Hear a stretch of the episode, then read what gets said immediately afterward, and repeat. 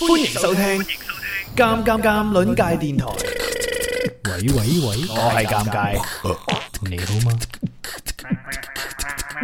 巴巴巴巴巴巴巴。周二早餐檔，我係尷尬，我系粤斌，左身 啊！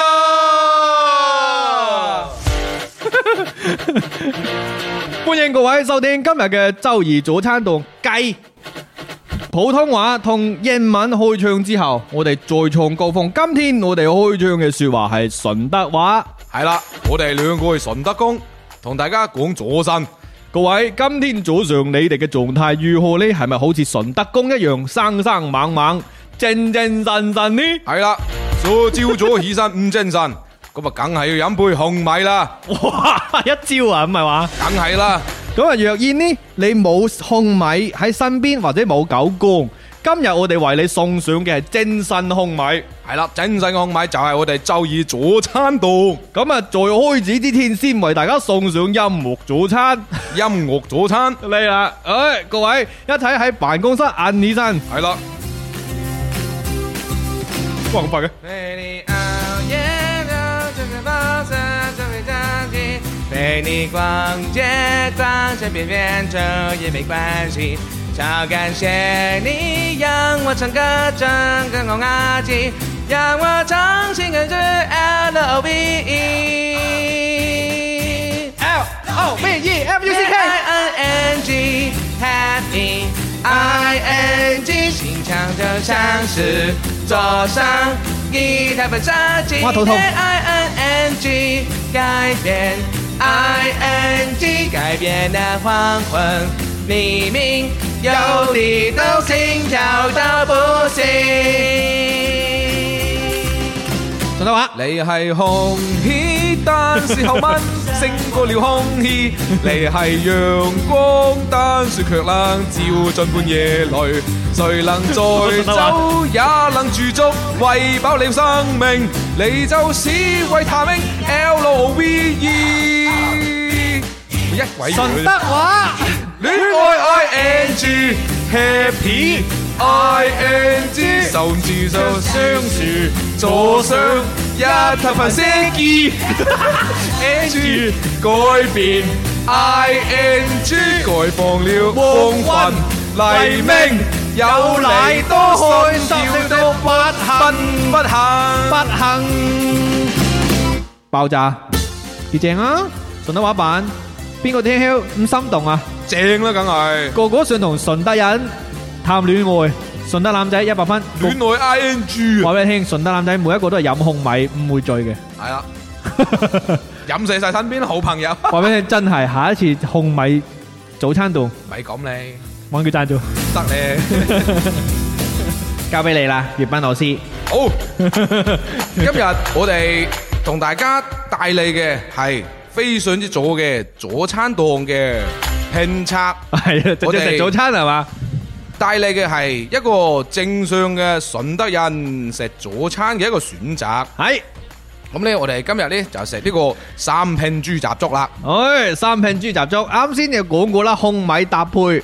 今日朝頭早買呢個三拼豬雜粥，邊三拼呢？粵斌老師好。啦，分別就係豬潤、豬心同埋板筋嘅。哦哟，咁啊分粥啦，直接你啦，好嘛係？啦，已經分好咗啦，因為比較大煲。先試邊個？今日嘅早餐除咗有粥之外，仲有另一樣嘢嘅，係啦，係咁誒有有炸鬼啦，同係埋呢個鹹煎餅。鹹煎片。你攞去 個原版嗰度，我哋隻杯嗰度冇嘅喎。係啊。哦，你可以篤嘅啫。好啊，個試試先。咁呢，我哋評測嘅時候呢，就會變翻正 常 嘅。好慘。好啦， 因為大家都係要吓、去好好地咁樣收聽，因為順德三分鐘呢，都係要保留嘅。好，啦，嚟啦，試試先啦。AMSR，好嚟。好嚟雪雪粥好難聽嘅，次次都 AMSR 咧，大家好討厭。 喂，唔得，好核突啦。嗯，喂，你講得好啱，真係粥真係要熱食先得，係咧，咁凍粥一咗係凍咪？咗好難食啊！但而家係新鮮滾熱辣啦，同埋佢係生滾粥咯，咁啊啲豬雜你評一評啊，我覺得好，我覺得我自己覺我未得食啱好正。啱，食咗一啖粥啫。嗯，嗱，我食板筋呢，嗯，就唔係好韌嘅，咬落去有啲嚼頭嘅，係係幾好食嘅。跟住咧，佢誒即係尷尬影相發去朋友圈嗰陣時咧，大家都見到啦，佢啲豬潤咧係大塊大塊咁上嘅，係即係佢唔會切到好細塊嘅，即係俾你哦，係你啱先追開㗎。冇啊。哦，佢有有大有有有大有細，因為我哋而家係用杯食嘅，哇所以老實講嗰塊大塊放唔到入去。今次係咁多期早餐檔以嚟最新鮮嘅，因為最熱啊，呢、個温度起碼有四十度左右啊。係啊，咁誒，好多人咧食粥咧，即係食佢入邊嘅誒料啊，即係食豬雜啊，或者食牛肉咧，都要襯翻一啲誒姜絲啊。所以咧，尷尬，你有冇落姜絲啊？有，我攞少少。哇，唔好意思，真係誒、呃停唔到口，哇，幾好食。嗱，本身我係一個唔係幾熟幾食粥嘅人嚟嘅嚟嘅，唔好意思。但係咧豬雜粥咧，我覺得係其中一種誒、呃可能夠體現佢新鮮度嘅一種粥嚟嘅。咁通常生滾豬雜粥咧，啲豬雜咧擺耐咗都係冇咁爽噶嘛。係同埋豬雜啱啱熟嘅時候係最爽最好食嘅。尷尬，你可以咬一啖嗰個豬潤嘅。好試下你先咬完豬潤，嗱，我而家食緊豬潤啦，佢係有佢三拼係邊三拼啊？唔好意思，再重複下。豬潤、豬心同埋板筋。板筋都幾正喎，但我好似食唔到豬心。喂，我試下我個。我我俾咗你㗎，喺下邊係咪？哦，你你下，誒冇喎，你食咗落去唔知啊。我 我啱先夾埋食咗，因為我一大啖好勁。喂，好食好食，同埋我覺得唔使落豉油啊。嗱，本身啲味好呢啲豬雜啊，新唔新鮮，好唔好食，同埋嗱口感啦，啱啱個豬潤咧係腍而不韌啊，佢咧食落去咧，兼且佢唔會有啲澀味，嗯，啊佢有啲甜甜地先嘅，即係哇豬潤係好正嘅，呢個同埋呢個誒豬潤咧，佢本身係有有一陣特別嘅味噶嘛，有啲人中意啦，有啲人覺得好討厭啦。即係可能嗰啲豬嘅嗰啲氣味啊，係啊，但係咧誒啱啱熟嘅時候咧，即係甚至乎有時有啲大豬潤啊，即係啱啱熟嘅時候，你咬開佢，其實有啲咁多啲粉紅色滲出嚟嘅。嚇係，但係其實我覺得 O K 嘅，係好爽好好味嘅嗰陣時。咁啊，我以前試過喺某一間餐廳啦，佢哋朝頭早去進貨，又係嚟順德進貨嘅，喺廣州過嚟順德進貨。然之後嗰啲豬潤勁大嘅，牛扒咁大嘅豬潤，係啊 超大。跟住呢就係誒煎，然之後咧煎完之後呢，就係呢一個中間咬開微微有啲粉紅色滲出嚟嘅，即係睇起身呢，可能誒誒阿爺阿嫲會話：喂唔掂喎！不過其實 O K 㗎，其實係呢種 OK 嘅狀態係最好食嘅，係冇錯，跟住我先，哇！即係覺得豬潤都可以咁好食。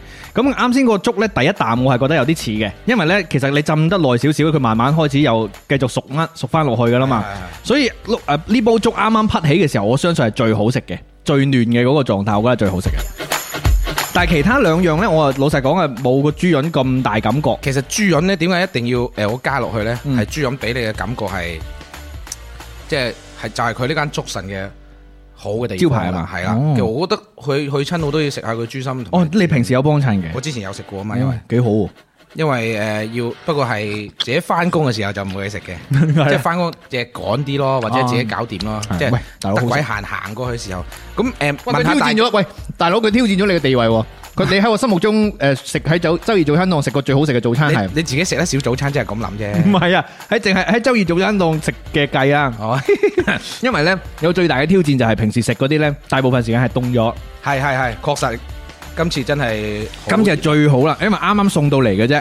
然之後我哋就即刻開嚟食啦。然之後粵斌老師好堅持，一定要開咗播先開蓋，跟住呢就唔會搞凍佢。我想問下大家呢，大家食粥嘅時候中唔中意放油炸鬼嘅呢？嗯，有冇油炸鬼送粥嘅習慣嘅嘅？愛大好家者，我係中意放油炸鬼，但係我我一浸我即刻攞起嘅，哦，我中意唔淋嘅嗰種感覺嘅。你你呢？你中意點樣食啊？我兩種都中意，我中意浸到佢好腍嘅，係即係食下食下先，我攞翻出嚟食，嗯或者係一啖粥一啖唔浸嘅油炸鬼咁。啊哈啊哈，Vincent 話唔會，阿志就話會，波點都會放，我都中意放嘅，但係我中意唔淋。同埋呢，我話俾你聽，我有時試過放 我都放炒粉浸粥，哦即係一賴落去即刻鬧上嚟食。幾好 嘅又，唔係，我唔知有冇咁樣整咁樣食我我有法，試過嘅，係即係話一隻一隻碗入邊呢，你有時食粥或者有時食，亂七八糟。係啊，你冇地方放兩隻兩隻碗啊嘛，咁咪炸埋一齊 食咯。喂，白色嗰啲係板筋啊，係咪？係啊，喂，板筋可以喎，佢有少少大肥嗰啲位好好隱食，隱地咁係啊，係好食好食。整嚿你夾啊整嚿油炸鬼油。炸鬼先，嗱，有我油炸鬼。即係我專登一一一樣一半嘅，但係油炸鬼我都中意放晒落去嘅。佢啲油炸鬼好正路嘅，即係我覺得 à, 冇翻車咯，但係好正路誒嘅嘅呢一個油炸鬼嘅味。你油炸鬼咧本身即係油少少油膩咧，香口咧搭配呢個咁誒清朗嘅粥咧，其實係好好嘅。係啊，係佢索晒啊啲粥啲味又。即係等於咧，你朝頭早好鬼健康，然之後俾個油炸鬼你開心下，因為油炸鬼始終油炸嘢嘛，但佢好香口，又有油油嘅味道，咁我覺得咧錦上添花咯。佢呢個油炸鬼好正常嘅，冇冇咩點樣翻車嘅。嗱，啱先見到院友咧都話中意食鹹煎餅嘅，喂鹹煎餅係邊嚿啊啊呢嗰時呢候個咯，就係呢個咯，放喺上面。但係呢個鹹煎餅咧就冇我以前食嗰種咁好啦，佢係偏可能腍啲，即係出咗鑊嚇太咁都算淋㗎啦，已經係。啊，出咗鑊太耐啦，嗯，即係但係鹹煎餅就唔浸粥嘅。都可以浸，其實就係食粥餸嘅咯。喂，我反而覺得鹹煎餅甜過我 咯。係啊，鹹煎餅甜嗯啲，所所謂鹹，即係一個名嚟嘅咯，我覺得佢係。誒，幾好啊！喂，呢個幾好，我覺得咁樣算淋㗎啦。我覺得仲我仲覺得佢硬添喎，大佬。我之前食過有一間咧係係鹹煎餅係即係偏硬身啲嘅，嗯。即喂係我食開即係叫做脆口啲咁系好似。系系，啊可以喎！呢間早餐幾多錢啊？唔計，因為我係叫外賣送過嚟嘅。係都唔夠外賣係廿廿三到應該廿。三。喂，佢呢個份量咧，嗱，我覺得佢個粥個份量咧，大家諗下，佢係三拼粥喎，係佢我即係嗱，佢個容量應該，嗯嗯，呢度點形容咧？應該超過一罐可樂， 即係超過三百毫升噶啦，超過。兼且應該佢五百毫升左右啦個粥佢。雖然話寫係一人份啊係，但係完完全全係可以兩個人食都飽。我絕對覺得，即係就算食量大都好，呢、個粥本身都夠飽噶啦。如果好似我呢種食量咧，絕對食唔晒。哇！佢喂個你試豬潤你幾試大到個嚿？豬潤啦你。我形容下先，呢嚿豬潤咧，相當於係誒點樣形容好咧？呢、個有幾大？一部數碼暴龍機咁大，哇，超過 啦，係嘛？超過嗰個超過數碼暴龍機，揾啲大家再熟悉啲嘅形容詞咧，有誒冇應？該係兩個雞塊夾埋哦係係都都仲要大過。大過兩個麥樂雞係嘛？都算算大噶，但係未啊未算好大。咁佢厚 切啦，冇啦，後次啦， 係係厚切嘅喎。好似係咪我啊？真係好厚係喎！你喺出邊有啲地方咧，食嗰啲豬潤咧，好細薄，好好細塊係。而家你而家有少少過熟啦，但係啱先第一口真係好正啊！啱啱熟嘅時候，好正，好嘢！咁早開 播，因為尷尬咧，今朝係冇食早餐嘅，所以係尷尬話佢一定要誒、呃好好地食下呢一個粥，係啊，啱晒啦。喂，好好唔想推進嗰個節目添，好想繼續食落去添。喂，慘啊！同埋冇視頻睇咧，淨係聽聲冇嘢到啊！嗯，哇，好耐冇試過咁開心咁食粥啊！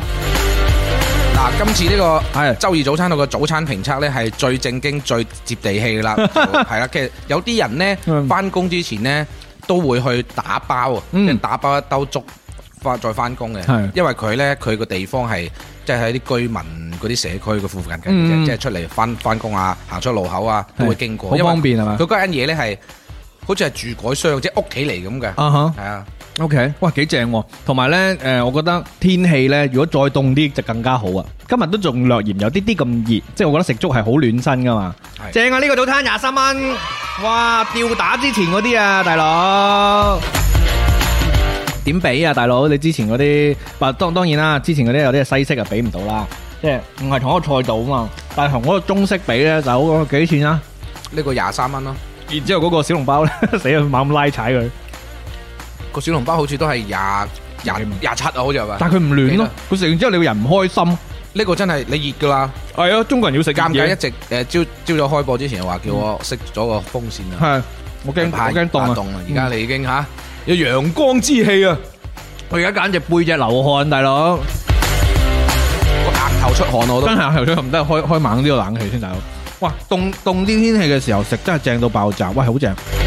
喂，點啊？咁我哋推唔推進個節目啊？嗱，推進緊嘅， 嗱大家聽啦，聽咗咁多期，今期係二十一期嘅周二早餐檔。耶！你哋有冇記得尷尬喺早餐食緊早餐嗰個環節嘅時候，尷尬話：哇，好正啊，好正！佢講咗幾次噶啦，好少係嘛係啊，所以 嗱，真係幾即係唔正。係賣廣告嘅，即係講真，唔係淨係指捉神嘅，即係嗰啲朝早喺社區裏邊嗰啲早餐檔，係係係係嗰啲真係正嘅。我都覺得係，即係生滾粥本身新鮮呢一下，就你咩你喺邊度做都係㗎啦。其實睇大家睇誒、呃、時間睇誒、呃料嘅啫，係咪兩樣嘅啫？睇火候睇料嘅啫。咁好多地方做到，你知順德咁多靚料係咪係先？啊。正波點就話食熱粥肚煲會誒、就唔會痛，係啊，好舒服。我今朝如履薄冰啊，小心翼翼咁起身啊，幾驚喐得勁咧，個肚煲都唔開心啊。土煲土包喂好正喂好，我我啱先仲擔心成兜粥食唔晒，都唔係冇機會啊！即係如果我哋唔使做節目咧，食晒佢又又何嘗係一啲個咩問題啊？喂，俾我拍多粥，拍多啖先。我食咗啖，我哋真係開始推進節目，唔好意思，真係嘅，我應承大家真係真係做節目。咁大家都理理解下尷尬，因為尷尬琴晚咧做一個真寒子加長咧，都做到三個鐘係好嘅，恐怖所以基本上冇乜點瞓覺，所以一兜粥咧對佢嚟講係恩賜啊！真係好好啊！佢嗰個好好包含咗我心情喺度嘅。第一就係粵斌老師推介啦，好正啦。第二就係呢，其實佢呢個粥呢係好，我覺得好順德嘅，即係唔係有佢又唔係話特別之誒、呃出彩，其實就係好平民、好順德嘅嗰種 feel 啦。所以佢令到我覺得開心就係一來。誒粵斌老師誒安排嘅呢個熱嘅早餐啦，第二就係肚煲唔會痛啦，耶！肚煲唔會痛啊！耶！啲細蚊仔咁耐未嚟嘅，系啊，耶！唔記得叫佢哋啊，大 佬。啊，阿志咧就話，琴晚咧佢賭十五分鐘估唔出湯面，係啊。我琴晚話，如果十五分鐘估唔到咧，我直播三個鐘啊嘛。Coffee 話聽到好肚餓，哇，正！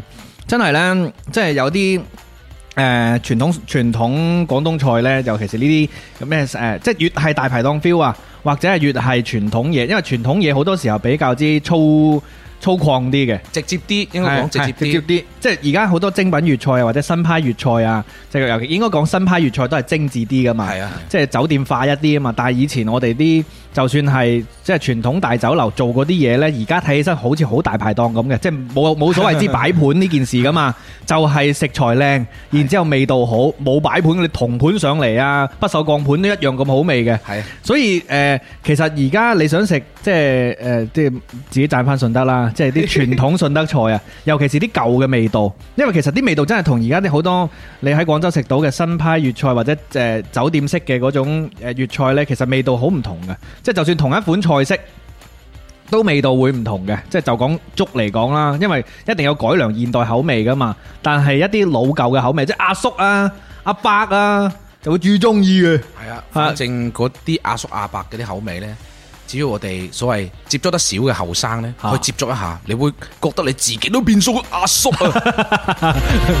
遲早有一日會變阿叔嘅。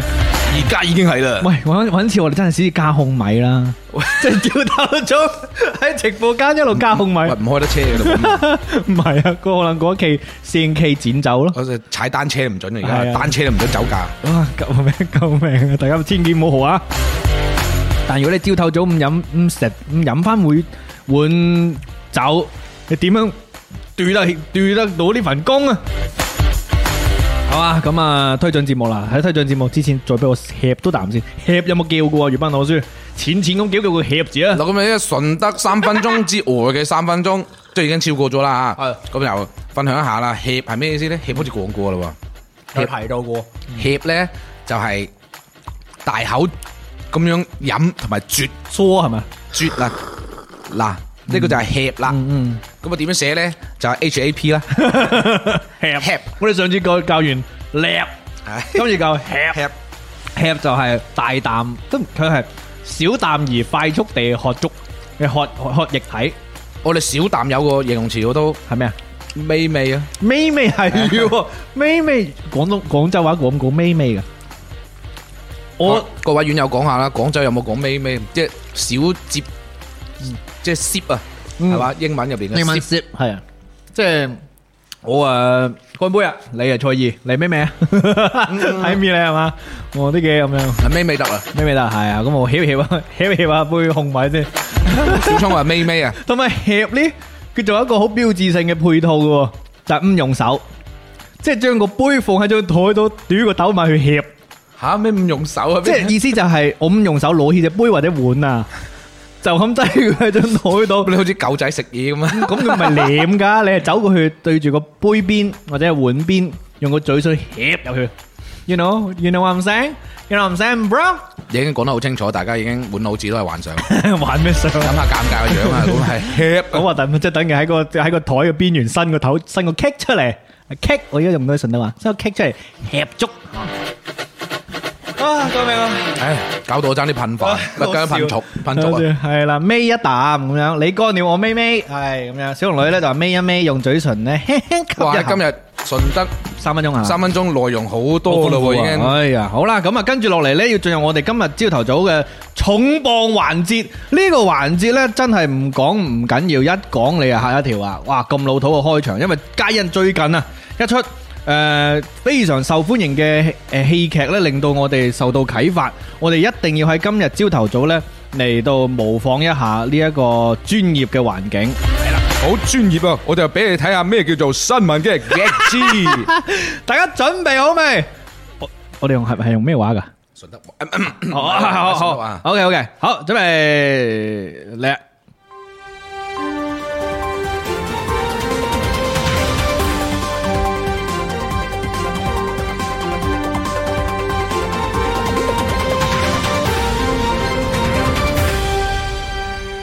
各位早上好，歡迎收睇 S N G Part Time News，我係主播余燕飛。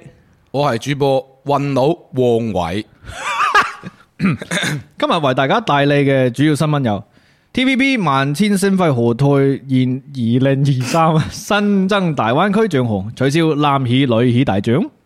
並且喺明年嘅一月十四號喺澳門舉行，並且公布咗投票機制同埋提名名單。據悉，今次觀眾可參與嘅投票有劇集類嘅主佳男主角、主佳女主角、主佳男配角、主佳女配角同埋主佳劇集。綜藝好似有啲唔似嘅，呢用順德話。 係咁噶啦，多謝你收睇今期嘅 S N G Part Time News，我哋換個主播，等陣翻嚟。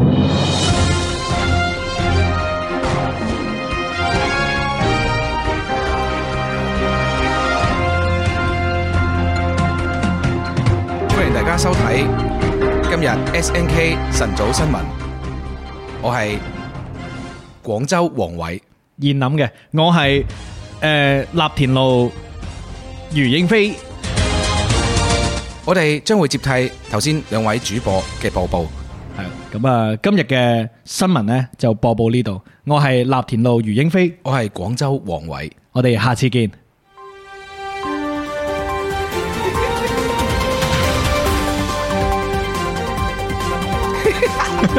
喂，山頭文化喎、 唔睇提字器啊，要講佢啊，唔睇提字器 嘅，關呢個提字器。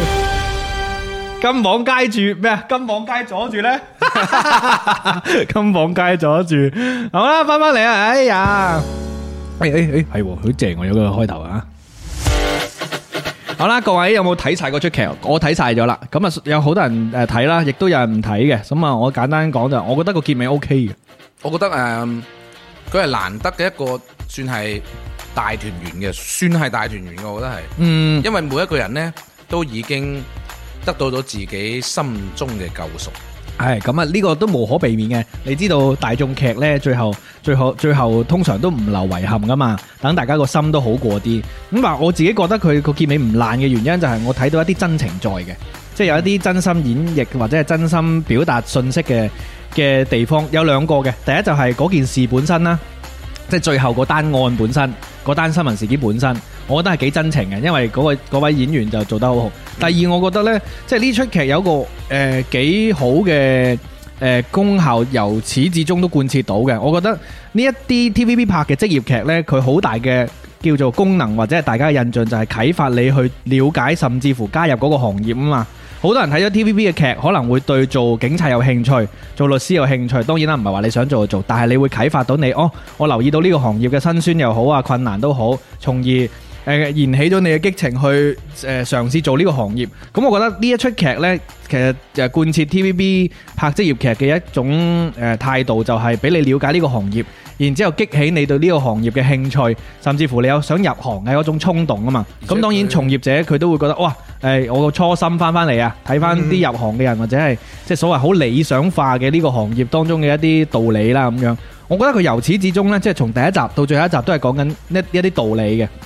咁所以呢啲道理呢，我覺得最後我覺得係係講得通行得通嘅，即係佢又激起到、嗯如果我代入誒、呃、對呢個行業有興趣嘅人啊，甚至乎行內人，我覺得係有啟發性嘅，所以呢一點我覺得佢唔爛尾咯。我覺得佢 OK 就係喺佢唔會加太多嘅感情戲咯。哎，好緊要啊！不過都有中間都有仲有一樣段啊嘢，其實佢唔會放太多感情喺裏邊，即係工作還工作，生活還生活。頭腦清醒係嘛？係啊，即係話落咗班啦，可能身份變咗咧，大家都可以做翻 friend 嘅。嗯係喎，唔一定唔一定話一定係咁針鋒相對嘅，好似 Ừ. 佢哋落咗班都打下麻雀啫。 都係。 好啊，喂，今日呢個話題係咪同呢個相關㗎？要問我 say 啊？都講完啦，就係呢個相關嘅話題啦。咩講完啊？大家邊知啫？我哋知，唔好開上帝視角得啊，大佬。唉，即係我哋先係分享咗我哋而家比較火火紅嘅呢個劇集啦。係咁就今日嘅話題呢，就係講下你哋屋企啊，係會唔會有一啲物品呢？哦，係喎。佢 哋死啊！轉咪唔好意思，我啱先係諗緊前面嗰個話題。所以你咪唔 啱咯，都咪唔啱咯。等我忍啦，等我忍，你咪好，講你呢你件 事你你你你今日話題就係話你哋屋企咧會唔會有一啲使用嘅頻率好低嘅，嗯，甚至買翻嚟未用過嘅，甚至喺用途上邊係有交集嘅，而呢啲有交集嘅嗰幾樣嘢咧，都係冇用過一啲物品，嗯，咁就引出一個最終極嘅話題，就係你哋會唔會出現失敗嘅購物選擇？失敗購物選擇，即係買咗一係就買啲智商税啦，係啦一，係就買咗一啲唔等使嘅嘢，或者買咗一啲已經有嘅嘢。好，誒呢一種體驗我太多了，咁你講下你有我屋咩企人太多了啊！即係誒、呃第一大第一大類就係、誒、電器，類類例如咧重複買嘅清潔用嘅電器。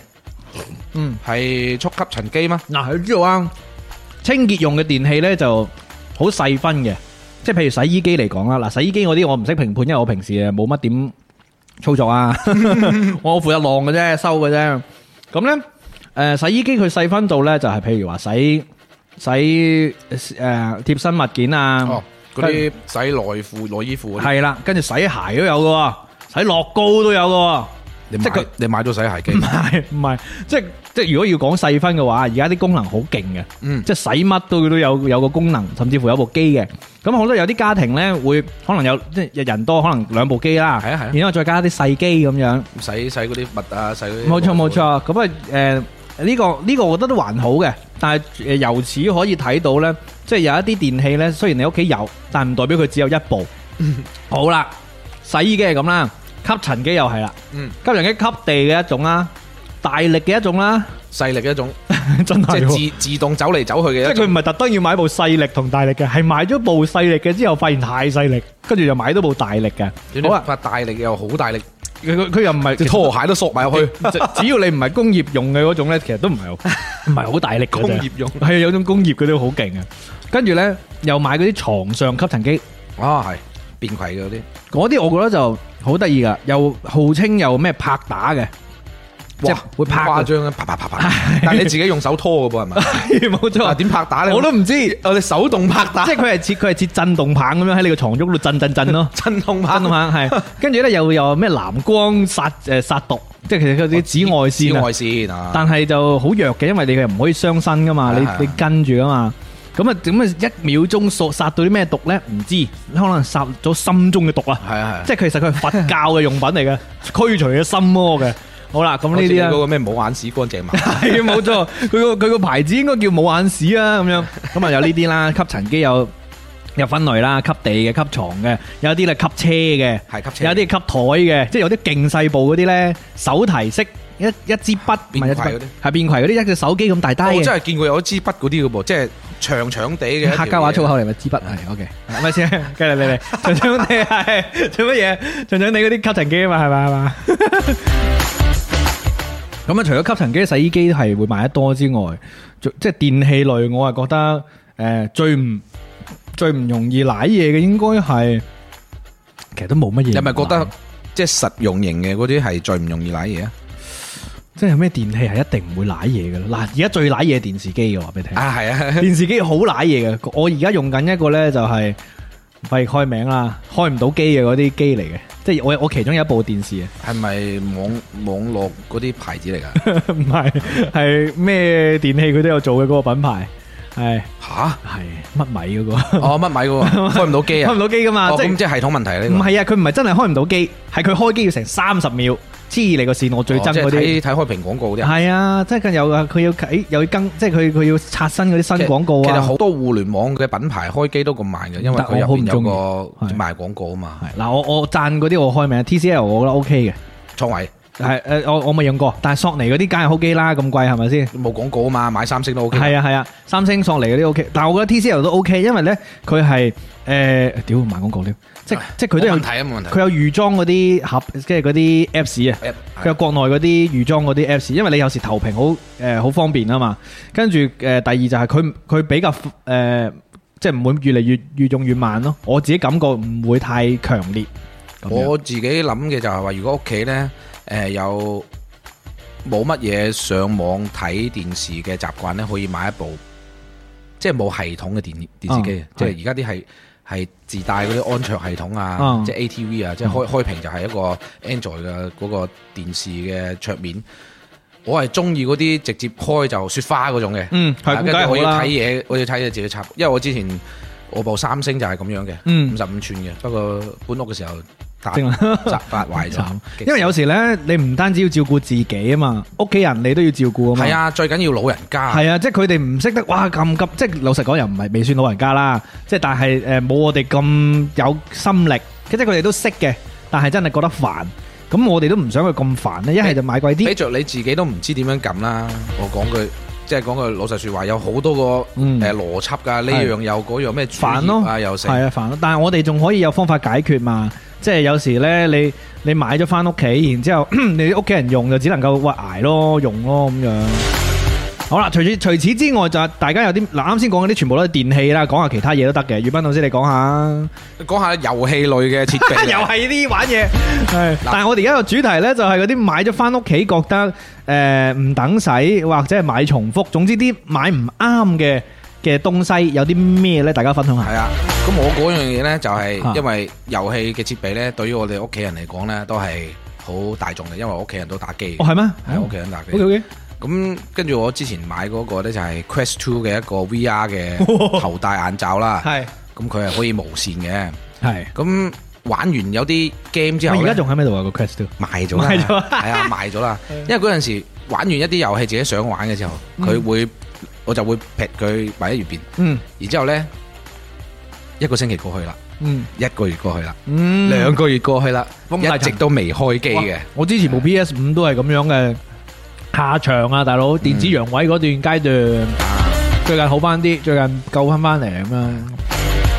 即係呢種就係貪新鮮買嘅東西嘛，可以咁咁形容嗎？又唔係貪新鮮，即係話誒，呃可能嗰個剛需呢，你係剛需一段時間，真係我我咁樣形容係好好嘅，嗯即係大家都會喺屋企入面買一啲誒、呃物品呢，佢剛需就係剛需嗰段時間，咁我知啦，運動嗰啲東西，買部跑步機翻屋企跑兩日唔跑，哇！即係話我近排就覺得自己好需要，跟住或者呢，我細個有試過嘅，我長大之後好想買部跳舞毡，因為我細個好鬼中意玩嘅。啊系我好中意玩跳舞毡嘅，成日去啲親戚屋企玩跳舞毡。啊！大個咗之後，自己一定買張跳舞毡，點知我都玩咗一半年嘅，哦都好嘅。但係半年之後從此風塵，半年唔算長啊，係咪，OK？嘅，接都接得埋嘅，算啦放唔係唔放壓放喺嗰定，所以佢最好嘅地方係唔壓定咯，但係都依然風塵。但係呢種就同你講嘅嗰種啦，度係啦，即係誒誒嗰段時間好剛需係啊，過咗之後就冇咗陣除啦。咦，下穩定嘅。嗱，睇下大家啲評論啦，好嘛？碌上去睇下先，好，交俾你。誒，關於買電腦喂我買哋我電哋視咁嘅，我哋咁樣，我哋我哋用 S N K 呢 一個 S N K 插播新聞，插播新聞，诶嚟啊！好睇下我哋院友嘅評論。首先我哋睇下，誒，你遮住咗個名再上啲係嘛係啊，遮住個名。好啦，咁大眼仔講阿 Jack 啊係，就話咧嗰啲床上面嘅吸塵機咧係要吸螨蟲嘅，係啊咁啊好多都係吸螨蟲嘅，但係咧好多人咧係覺得智商水，冇錯但係喺我嘅睇嚟咧，螨蟲咧係真係好大鑊㗎。 吸唔吸到係另一回事喎。系啦，，咁啊，小聰講啦，養貓咧用嘅吸塵機咧係好好用嘅，即係吸貓毛啊，應該係啦。咁啊，陳世生講咧有電腦啦，都係一啲好容易中伏嘅。咁誒，阿傑話嘟米咧就好煩 嘅。咁呢個跌咗支槍咧講嘅就係華為智慧屏真係爽，屌開！誒，其實我屋企都係用話為之興嘅。好啦，咁啊 TCL 呢啲顏色係好好嘅，咁啊仲有話索尼呢嘅電池係冇廣告嘅。好，落下面。好啦，睇下下邊啦。嗯哎咁誒最中意都係大水牛，好中意以前嗰啲用天線連接嘅，即係嗰部誒好大部嘅嗰啲叫做咩顯像管。顯像管係係係啦，係以前最大部嗰啲顯像管投屏係頂到頂係好貴噶嘛，係啊。係雖然佢壓榨，但係嗰個年代越壓榨就代表你環境好 啊，唔肯掉啊 屋企，唉掉唔到啊，邊度抽兩個男人抽得起身。 Lonny 都話爆旋陀螺咯，買翻嚟未玩過， 我呢次都爆旋陀我螺。我哋呢度好多爆旋陀螺 啊！佢話波點呢度話咧，其實有一堆紙巾啦、消毒液啦同埋清潔劑啊，應該都係口罩時期留落嚟嘅一啲誒，嘢。嗯哎但係嗰嗰啲都仲可以用，即係如果唔冇過期嘅話，都仲可以用嘅。 O K 嘅。嘅，可以嗯嘅，可以嘅。係紙巾係可以攞嚟索水啊。生哥咧就我朋友屋企嘅跑步機啦，Jack 就話健身環啦，啊健嚇身環都確實係一樣嘢嚟嘅，啊即係買咗冇用啊係，嘛。但係要多啲用咯。 咁啊，Vicky 咧就話直發棒，咁啊，但係做咗負離子之後就冇用過。Jack 咧就話買咗一次之後冇玩過啊。啱先講健身環，不過點解就話最貴嘅時候咧就買嘅健身環啦。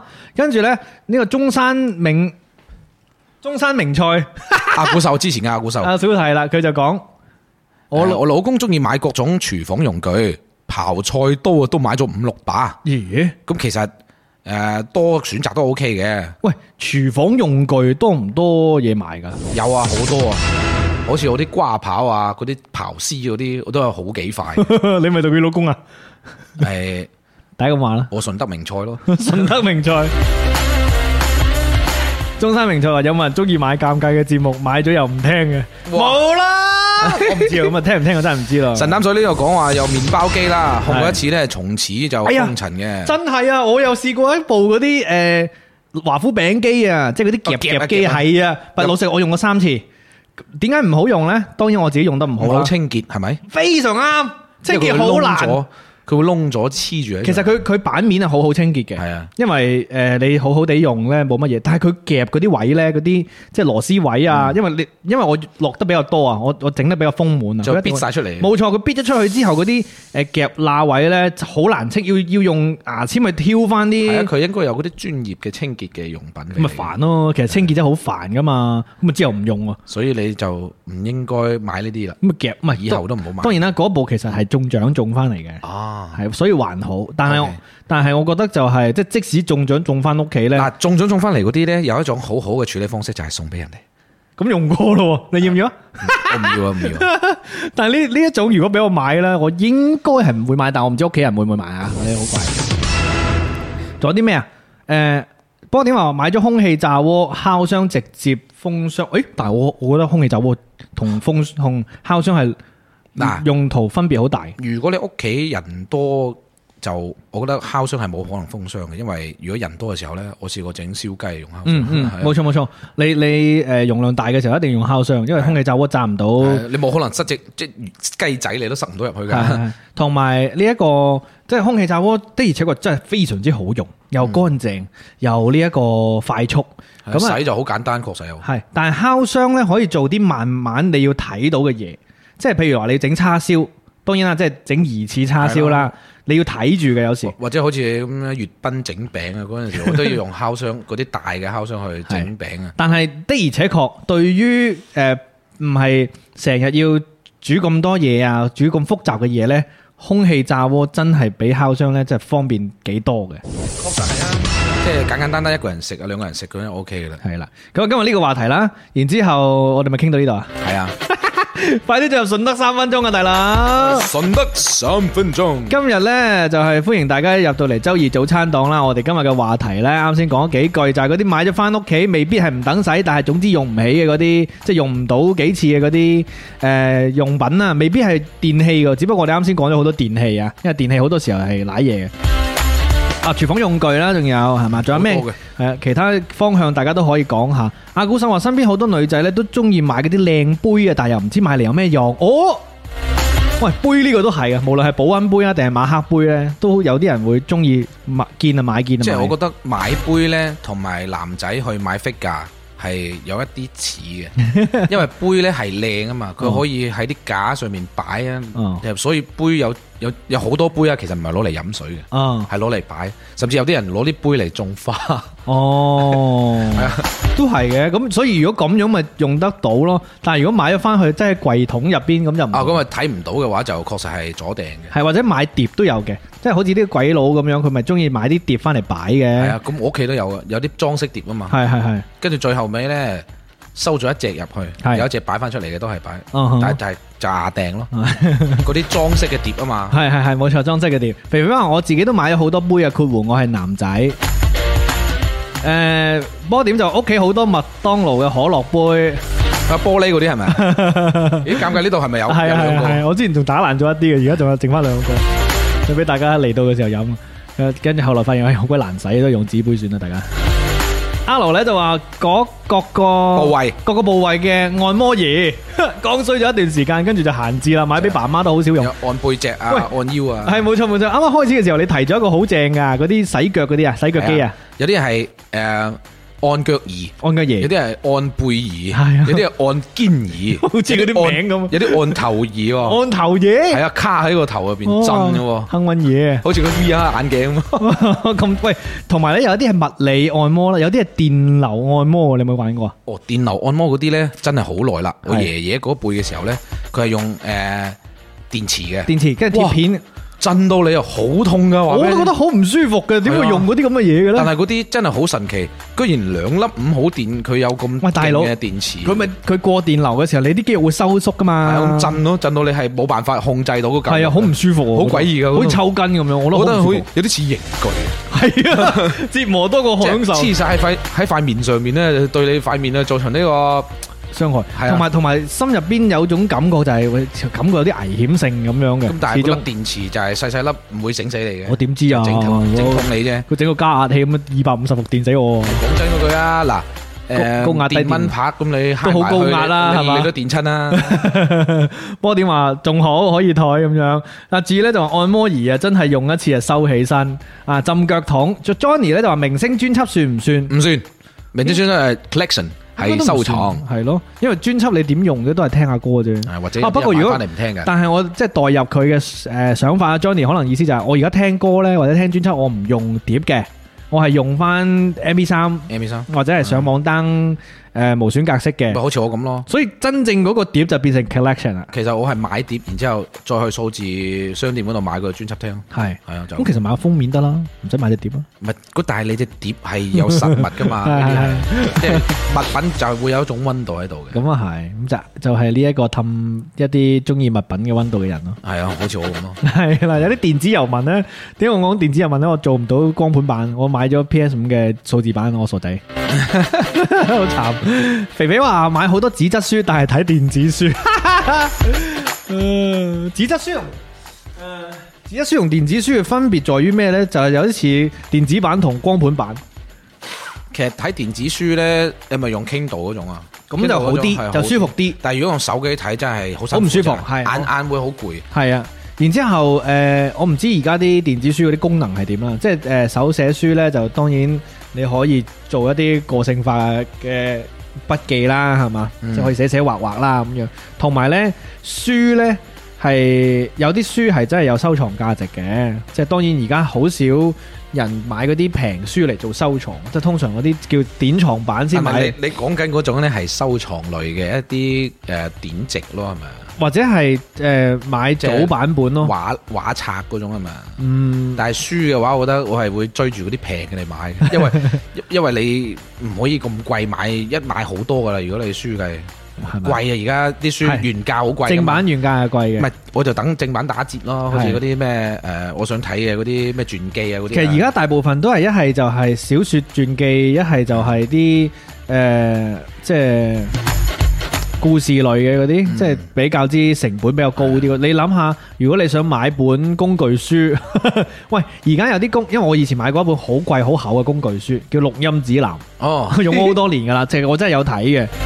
咁嗰啲呢，就係即係叫做誒、诶嗰種工具書就成本唔係好高嘅啫嘛，嗯佢所有嘅成本用晒喺編寫嗰度噶嘛，佢係包裝嘅成本好低，所以其實嗰本書好簡陋嘅，啊睇起身得個硬皮咁樣，好似一本論文咁樣嘅。咁所以咧，其實即係你話佢有冇收藏價值，絕對冇啦，因為佢個佢個樣簡直係唔得啊，佢擺得耐都爛啊嗰種。即係所以我覺得收藏書除咗佢本書嘅內容之外咧，佢個製作好有好緊要，即係紙質啊，佢封套點做啊，你先有有得叫即係我可以擠得耐啦，唔好講收藏啊嘅呢個意義啊嘛。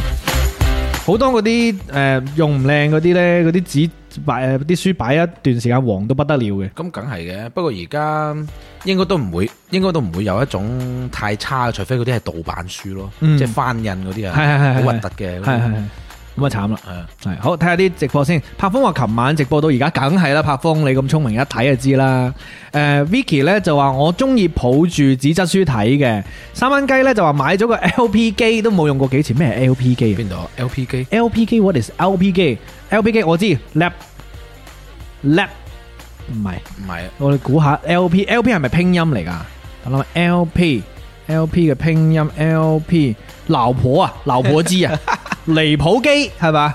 诶、或者爛片機，仲有啲咩咧？LP 诶、呃，禮老牌機，仲有亂拍女拍機、藍屏機、藍屏機、拉票機，咩係 LP 機啊？死唔識 添。啊肥肥就話：我發現新出嘅《西遊記》呢，每一章節都有個二維碼掃出嚟，可以聽口播，幾好幾好，咁正有聲書係嘛係？有聲書咯。哦，誒雞誒雞公欖咧就話我嘅 Kindle 啊都停服啦，係之前。Lam 咧就話好多買咗嚟收藏嘅嘢都唔知幾時轉讓賣出。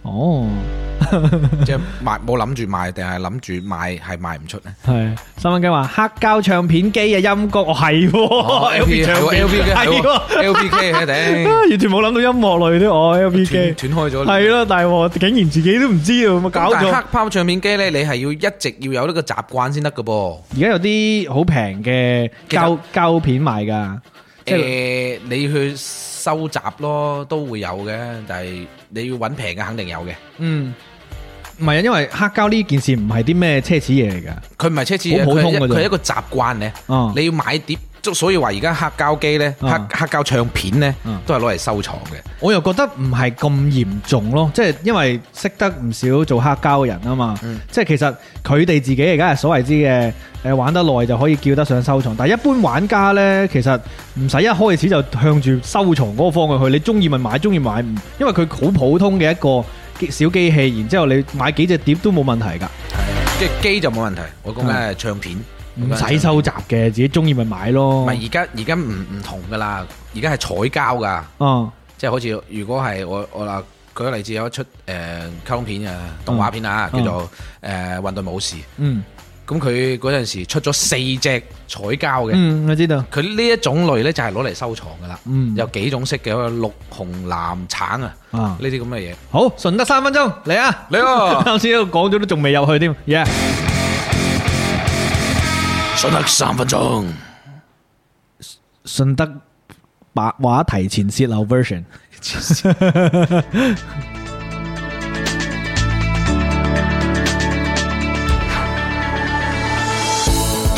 咁多位同學，大家早上好，早晨好，我哋又見面啦。你好，啱啱走咗，而家翻返 啱嚟，啱走去邊啊？係啊，啱啱做咗其他嘢，哦，係啦葉斌老師食嚟，早餐係飲紅米。係係好，今日呢，就同大家去分享一個本地嘅一個煮，哦聽住啦，係，尷尬你肯定識噶啦，誒，放心實識嘅，你又戴高帽喎，大佬。因為你老豆都會講嘅，哦，係咩？ 就係缺。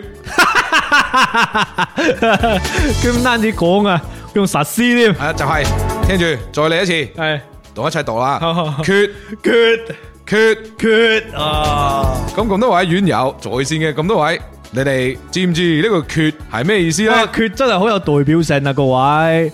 缺人啊，缺哇，缺呢個真係點嚟嘅？呢即係哦。已經彈咗好多本地人出嚟啦。冇錯，有啲好勁嘅雞公欖話缺柒你咁樣喎， 真係好嬲啊！盛怒狀態之下， 缺柒你係即係咩意思啊？好啦，咁缺嘅意思咧係就係打啦。啊，咁呢個係一個直接嘅诶嘅意思嘅代替品，嗯咩咩就即係意思到底係即係話就係決咧係可以用拳頭去決嘅，哦啊，多數都係用拳頭啊，哦，即係用拳頭決咯，啊係係就唔會用手去用手去刮咯，即係用翻刮嘅啫，用哦用明白明白手拍人啊，明白你意思，所以即決係即係用用拳頭噶啦，係即係如果用棍呢就唔會缺啦，要拗拗噶啦，係係啦啊，如果用凳呢就黐。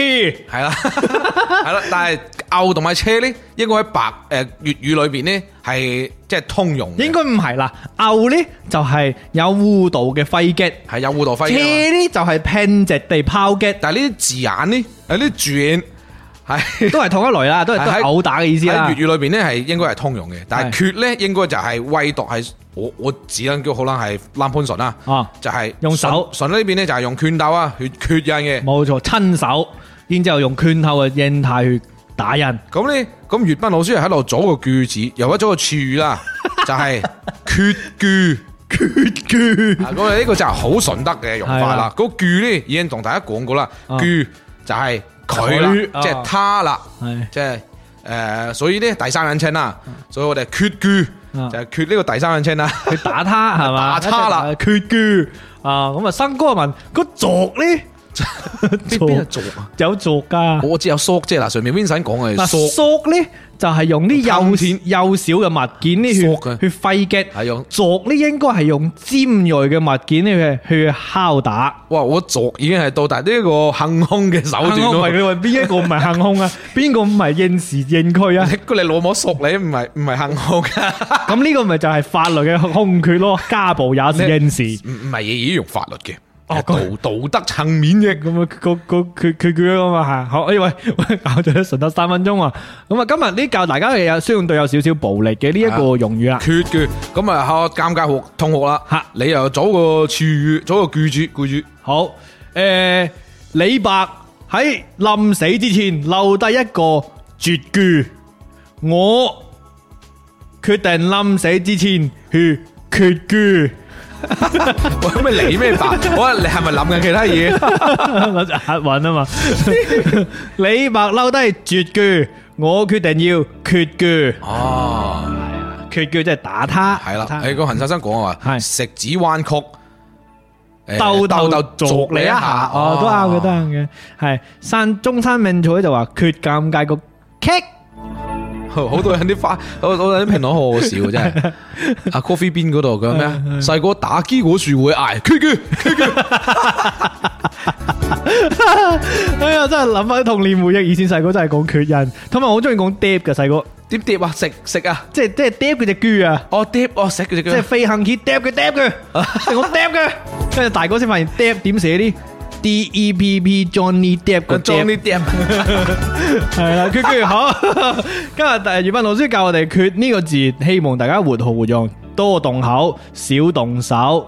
咁誒，呃盡量啊避免社會嘅係爭鬥啦，。做同人哋做個好朋友。係冇錯。咁啊，葉斌老師交俾你啦，最後順德三分鐘，我哋下節課再見。再見。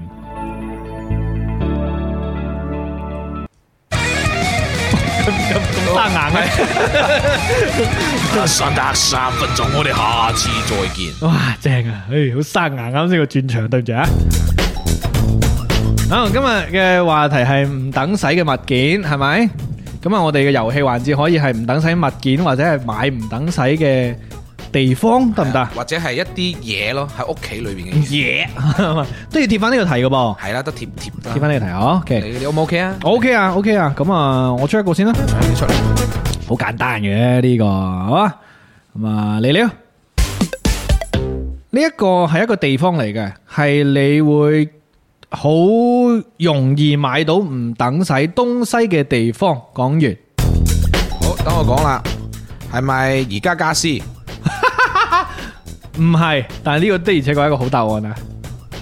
唔係姨媽家私，唔係姨媽家聲，睇下我哋評論區啦，評論區仲未有喎。好易買到诶唔、等使東西嘅地方。好，等我嚟啦，唔知就咪唔知咪係卡咗佢哋？係咪誒家電城？ 唔係诶 Lonely 就話係咪淘寶？唔係。於如話係咪網購平台？唔係。佢係一個雖然佢講緊一個地方啊，但係呢個地方咧遍佈全世界嘅。全世界系啦，遍布全世界嘅嗰個地方，因為呢個地方同一個行為相關嘅，诶，系咪系咪二手市場啊？唔係跳蚤市場唔係诶，好多人講啊，係咪閒魚？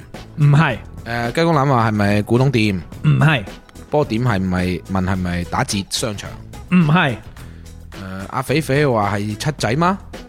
唔係，好，再俾個提示，呢、一個诶、呃，应该讲呢個地方咧係你進行緊嗰個行為嘅時候，嗯，會更加成立嘅。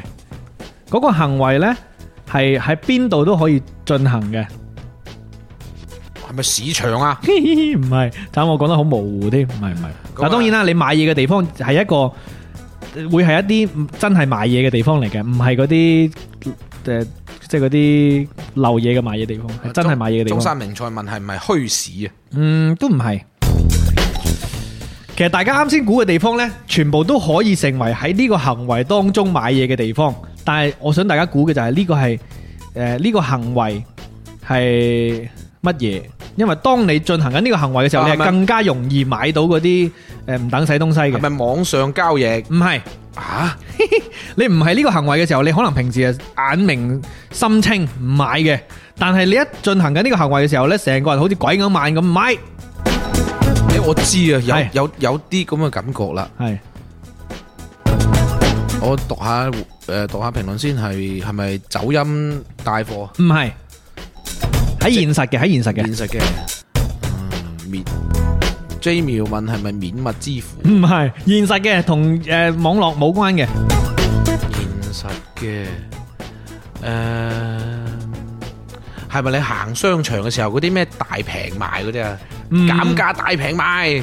唔係唔係咁啊而家評論區嘅所有人呢，估呢都係估嗰啲網絡上面嘅嘢喎，咁應該係就唔啱嘅啦。喂，我再俾多個提示，呢、個提示呢，就係你進行呢個行為嘅時候，唔係為咗買嘢嘅，其實你本身唔係話目的就係純粹係買嘢嘅，其實呢，你係做緊其他嘢，但係呢，你覺得要令到呢一個行為錦上添花或者留下紀念意義，你就會去買嘢，但係通常買嗰啲嘢呢，唔等使嘅。你係咪即係去完嗰啲表演啊，或者係去完嗰啲差唔多，似啦，去完嗰啲誒景點啊，係最啊後尾買嗰啲手信啊、似啦，紀念品嗰啲啊，好，似啦似啦，但系你講出嗰陣時係做緊啲乜嘢？嗰陣時做緊乜嘢啊？係嗱好啦，Coffee 講啱咗啦紀念誒邊度啊？Coffee ，Coffee 話旅行啊，旅行哦耶，啱咗就係旅行嘅時候啦，旅行嘅時因候好為容見到易啊啲紀念品店，買到，好容易買唔等使嘅東西，大家同意嗎？誒呃同意一半啦，好，同意唔同意？另一半係乜 嘢？因為有啲就係買翻嚟食噶嘛，哦都係啊都等使有係，嗰啲食噶嘛。咁係買诶旅遊買手信買食嘅應該係比較安全我先諗下有冇乜嘢買翻嚟係唔等使嘅。啊。自我記得我自己即係成年用自己錢去旅遊，都未試過買唔 等使嘅，係啊，係好執着啊！但係即係你西就你係咪唔肯掉嘢嗰啲人嚟㗎？唔係啊，因為嗰啲都係使用品嚟嘅，哦我唔唔會話買啊。你唯一一樣嘢就係買嗰一沓嘅明信片咯，哦即係自己收藏嗰啲明信係啊，片。講下講下開始有㗎啦，你冇抄屋啫，你平時。但係呢啲嗰我唔會覺得佢唔等使會擺喺度 咯。拒絕承認係嘛？呢個都係一種心態嚟嘅，即係話我屋企所有嘢都有用。我媽都同我啊講，我屋企我所有嘢都有用㗎，呢沓報紙有用㗎，唔掉得㗎。但係我係屬於嗰個我可以係斷捨離嘅人，我會 係咪掉啊嘢，我會掉嘢㗎，即係嗰啲哦舊得滯嘅嘢會掉嘅。 O K O K，啱先聽起身聽起身有啲唔妥啊。 段寫嚟第一步係咪要承認呢？係我承認呢一樣嘢係係啊，所真以係掉得嘅係啊，要掉得嘅，咁你咪掉咯。跟住我阿媽會鬧 鬼我咯，係啊，買咩啊咩啊，好要用啊， 我要用噶，係啊，即係我有用噶。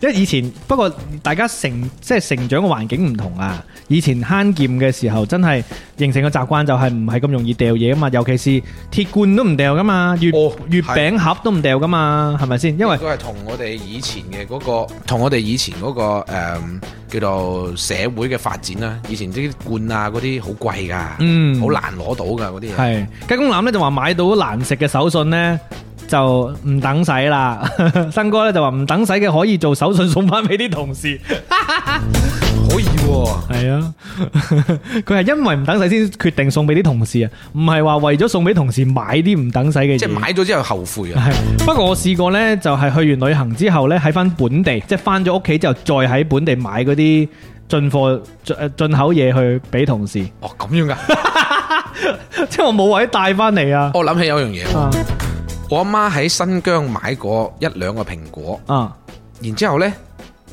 佢嘅出產地唔係新疆 嘅，佢出產地喺其他地方嘅，不過佢係一兩個蘋果啫，佢一兩個蘋果啫。而家好多時係咁噶嘛，你去到景區你唔敢立亂買嘅，係因為你好驚咧。首先第一佢有網店啦，即係佢不嬲。而家好多景係係區，而家好多景區嗰啲店咧，佢都有提供一個服務，你就坐好啦， 唔好前前後後啦。即係佢而家景區好多服務就係你喺誒店嗰度付咗費咧，佢可以直接喺佢網店寄俾你嘅，即係佢直接咁樣同你講啊，你唔使帶走都得，我我可以寄俾你又得。即係好似嗰啲雲南咖啡咁啊！係啊係啊係啊，冇錯冇錯。跟住呢，所以你有時你都唔知喺景區買唔買好。一來呢，上網買又平啦，第二就佢根本都唔係喺景區嗰度製造嘅咁樣。同埋而家你知好多陷阱啊嘛，大家都驚驚啦嘛。太多啦，啊太多，基本係每一樣地方都會有陷阱。係啊，都都係要埋翻啲先得，太又 太太開啦。好，你盡量盡量穩定啦，好唔好？唔好開開合合啦， 好唔好？好，唔係我都好難搞。好啦，咁啊到你出題啦喎，好啦，好咧，呢樣嘢呢，嗯，喺每個人屋企都會有嘅。嗯。但係有時候佢並唔係每一樣嘢佢都會用到嘅。哦，講完，係佢係一個品類嗎？可可以咁講啊，一個品類即係誒每個人屋企都會有嘅係。啦，會有重複嘅先有。重複嘅，但係唔係每一個都會用到嘅，係即係呢個品類當中唔係每一件你都會用到，係，但係每個人都起碼有一件。嗯，屋企肯定會有，佢係咪清潔類別㗎？唔係佢係咪電器嚟㗎？係係電器嘅，要插電嘅。哇，十神誒，佢可以唔插電嘅，有啲可以唔插電嘅，唔插電即係唔需要通電先可以運作係嘅。佢唔需要通電嘅。哦，即係佢係機械嚟㗎嘛？即係機械結構㗎嘛？嗯，佢應該係嘅。機械結構即係有螺有，係但係即係話，如果品類上面你分佢係電器，佢應該係電器， 因為電器但係未必用電。係佢可以啊！但係機械結構即係意思有有螺絲有傳動裝置，係咪？啊可以咁講，係哦，OK OK，唔係清潔用品嘅電器，佢係咪交通工具嚟噶？唔係屋 企屋企係屋企唔可以擠部摩托車啊，唔可以擠部單車啊。嗯，誒、鐘鐘一定要用，啊唔係喎，鐘有可能唔使用電，係咪啊？係咪鐘啊？唔係係咪錶？你屋企有幾個鐘啊？你自己問下。唔好咁問人哋屋企有幾個鐘啦。 問大師話係咪收音機？收音機都有唔使用電嘅，手搖收音機。誒係咪廚具類㗎？唔係，唔係廚具，唔係清潔用品。誒、使唔使佢提示？想想估下先，再想估下先。我講一句話啫，佢係哦呢句咪話裝飾用㗎？唔係，啊，你講啊，你講。但係如果佢需要同埋你屋企嘅誒嗰個裝修風格嗯合合襯嘅話呢，佢可能要你要誒專登買翻嗰一個類別嘅嗰種 feel 風格嘅。哦，系啦，兼且呢一樣嘢咧，擺喺度咧，好似唔係好顯眼，但係佢有冇必要性咧？佢又有喎。呢個提示完全唔知，你開咗上帝視角去形容，梗係好清楚啦。誒、誒、c o f f e e 話係咪燈？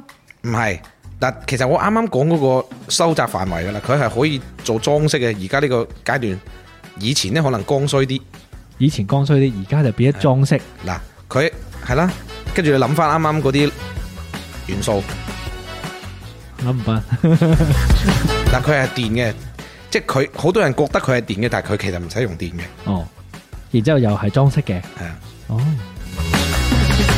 佢可以裝飾嘅，佢咪又係佢可以當作裝飾嘅，因為如果佢嗰個風格同你屋企嘅裝修唔一樣呢，佢會好好突出嘅。嗰表係咪電視機？唔係唔係電視哇！大家已經亂嚟啦，係嘛？啱先講過唔使用電都得 ，Vicky 打打省略號，你哋已經忽略咗佢啦，即係而家現代人已經忽略咗佢啦。咁啊好難諗得起嘅喎。嗯，嗱、鐘呢個類別已經排除咗啦， OK，誒、Phoenix 話係咪風腳搖風扇啊， 唔使 用啲，唔係扇、 葵扇？啊唔佢佢係咪唔等使嘅物件嚟㗎？佢唔係唔等使嘅，哦，咁點解開喺呢度開題嘅？今日唔係講唔等使嘅物件咩？但係有人覺得佢唔等使嘅哦明白明白即係話而家係係明白會忽略咗佢，有啲人甚至想佢唔喺屋企，咁得意，係啊，想佢唔喺屋企嘅，有人話係咪衣車？唔係哦，中中山明就話係窗，係咪窗簾啊？唔係。想佢唔喺屋企，我真係好嗱難，講講。講有玄學上面嘅嘢嘅，屋企一定要有嘅，哦佢會影響影響到誒，應該係影響到風水，或者係佢係一個誒有啲玄學話佢係一個磁場係正磁場嚟，佢一定要有呢樣嘢嘅。但係而家好多人呢，甚至唔想要佢嘅， 魚缸，生哥 話，唔係阿古就話門啊， 門都唔要啊。唔係，嗯，佢係咪一個可以移動嘅東西嚟㗎？使唔使縮窄先？佢係咪一個可以移動嘅東西嚟㗎？佢可以攞嚟攞去嘅，可以攞嚟攞你去你嘅。根據你自己需要佢神台啊！唔係，你根據佢，你諗下入唔使用電又要用電，冇可能神台啦，電動神台。使唔使提示先？一日因為你一直都唔需要提示，我要你咪用你俾咯，你俾 咯。我講得提示啊！嗱，佢係有線嘅，咩意思有線係？佢係有線嘅，誒線會有攣嘅線，就有直嘅 線。你讀啊，你讀啲留言啊。留言係熱水袋，誒唔係啦，招財包又唔係啦，唱機唔係啦，擺件唔係，麻雀機都唔係。好，你同大家 玩。我已經絕路啦。好啦，恨細生啱咗啊，係電話啊！哦，電話。嗱喺字面上面佢係要電嘅，其實電話係唔使電嘅，佢插條電話線就可以噶啦。好多人呢都已經覺得佢冇用嘅，所以好多人屋企係冇固話嘅。但係呢，可能你整咗固話之後呢，可能你一個月都冇幾個人打電話過嚟嘅。但係如果係屋企注重風水啊，或者點樣呢？嗰啲有人話俾你聽就係屋企呢係一定要有個電話嘅，佢係影響嗰啲運勢嗰啲乜乜乜嘢啦。哦，多謝你喎，你提供咗好多煙霧彈喎，係啊即係嗰個裝飾啦，即係個電話個固話攞嚟做裝飾啦，個固話攞嚟做風水 啦。嗱，其實個答案出咗嚟呢，其實係圍繞咗我啱啱講嘅嘢，但係你哋估嘅估唔到咯，即係佢係可以嘅。有啲電話係咩啊？嗰啲古董式嘅，嗰啲風格好，即係好好歐式嗰啲嘅電話啊。但係如果你有個紅色嘅電話，你屋企係嗰啲誒簡約嘅裝修，白白白啊黑啊嗰啲，嗰個紅色嘅電話冇突出咯。係嘅，不能話你錯，只係誒、呃只能夠話你冇幫我哋咯，啱先。係嘅，咁啊，大家自己判斷啦。 啊咁啊，等我諗一題啦。呢、一個唔等使嘅物件係嘛？嗯，哇，真係好難捉噶啦，好難好難捉到路。出翻出翻題，大家開心翻啲嘅。 好，呢一件嘢都算係唔等使嘅，係物件嚟嘅，但係佢唔係佢唔係買翻嚟嘅。佢唔係一件買翻嚟嘅物件，可能好多人屋企會仲有嘅，其實係可以掉嘅。佢可能有一啲回憶嘅成分在嘅呢一個物件，唔係買翻嚟嘅唔，係買翻嚟嘅。要可以掉嘅。當然佢亦都唔係免費，即係意思就係、其實你係喺第二啲地方攞翻嚟嘅，但係唔係嗰種免費嗰種執翻嚟嗰種，係喺第二個地方攞翻屋企嘅。 係咪係咪阿爺阿嫲祖屋裏邊嘅嗰個花花盆啊？你收集範圍啦，唔好唔好大海撈針。啊人哋係咪人哋送噶？誒、可以咁樣覺得嘅，但係其實羊毛出在羊身上啦，你都係因為呢購買咗某啲服務，佢就附加咗呢個物件俾你，即係你購買嘅唔係嗰個服務本身，但係佢會附送一個咁樣嘅嘢俾你攞翻屋企。咁啊，好多人呢喺完成嗰個服務之後呢，會繼續保留喺屋企嘅，因為有啲回憶喺度。誒、c o f f e e 話係咪展覽活動用嘅小冊 子？誒、近嘅近嘅，因為都係嗰種物結物質嘅，即係嗰種材質嘅。小聰呢邊講係咪去完酒店嘅洗浴用品啊？唔係， 呢度通常會掉吧，我唔知啊。不過點都個勁啊？係咪結婚證？咁離婚嘅時候要用噶嘛，波點？你辦翻個離婚證 先，係入翻結婚證先去離婚。好，阿肥係問係咪呢個演唱會嘅門飛？哦，呢個幾好喎，呢個完全中晒我啱先嗰啲形容喎，但係唔係，但係中晒嘅， L Y J 呢個門票都一樣。係都係中晒，但係唔係。材質啊、誒紀念意義啊，都係重呢視。個幾好啊，就係細路仔啊，充話費送嘅。唔係，咁 Coffee 再講啦，啊電影飛都似嘅。都似， 但係唔係唔係。嗱，誒，佢會比起啱先大家提到嗰啲飛咧，誒厚好多嘅，材質一樣，哦，即係紙嚟噶啦。係咁啊，小聰問係咪地圖咧？唔係少少，嗯好好 聽。誒，Phoenix 問係咪熒光唔棒係 ？LYJ 問係咪日曆？幾好嘅估得，誒，但係唔係。哦，我知啦。係誒唔係要自己買？係咪自己？喂，係咪要自己買嘅先？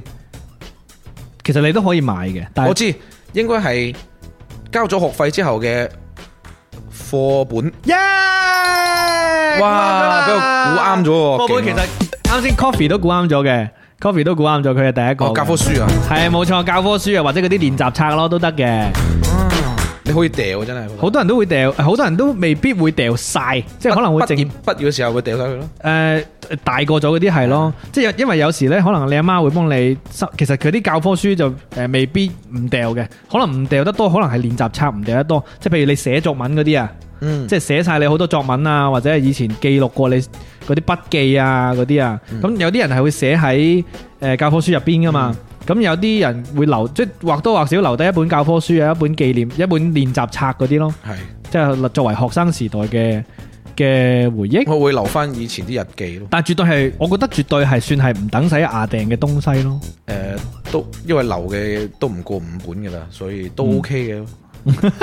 留唔過五本都算好咯，即係成個學業生涯咁樣。啊我大我讀呢一個最後嗰個學位嘅時候，我留低嘅就係我幾本誒、呃、畢業論文，即係印講咗緊硬教科皮書喎，教科啊書。係即係我我意思話誒、呃撇除呢一個題目啊，我留低嘅關於學業嘅嘢就係畢業論文啫。我覺得呢啲肯定有，有個有個檔案袋夾住嘅喂。嗯，好啊，咁啊誒，粵斌要唔要出多題？要啊，定係卡組物語？出得題啊啦，你加油喎、呢一題唔好唔好令大家咁憤 怒喎、要繼 繼續憤怒。好，繼續憤怒，保持憤怒係咪？嗯好嚟。嗱，呢樣嘢咧又係好似啱啱咁啊噶，佢係可以用嘅，亦都可以唔用嘅。你唔好信佢而家。佢係唔等使嘅，都係煮嘢用嘅。多謝你啊！講 完。即係即係得一句啦。系啊，煮嘢用嘅，煮嘢用啊，好好，葉斌甚。至慢慢都冇乜人用噶啦。哦，煮嘢用嘅，但係慢慢都冇乜人用嘅。佢係唔係要佢同佢同火接唔接觸噶？唔接觸，唔接觸火嘅，佢接唔接觸砧板噶？唔接觸，誒，佢係佢同啲食物接唔接觸噶？接觸接觸食物嘅要煮嘅，要要煮係嘅，我要煮嘢用咯就煮嘢用即係佢佢會佢係用電嘅嗎？係我係哦用電嘅，係但係慢慢啲人唔用噶。诶，誒好應該又好似嗰係啲啊不過呢個呢條呢個慢慢唔用，大家唔使理佢，係啊因為好多時候係佢自己個人嘅啫。誒係係工具嗎？咁一定係工具啦，啊係要一定要用電嘅。係用電噶啦， OK，誒係係咪煮煮食㗎？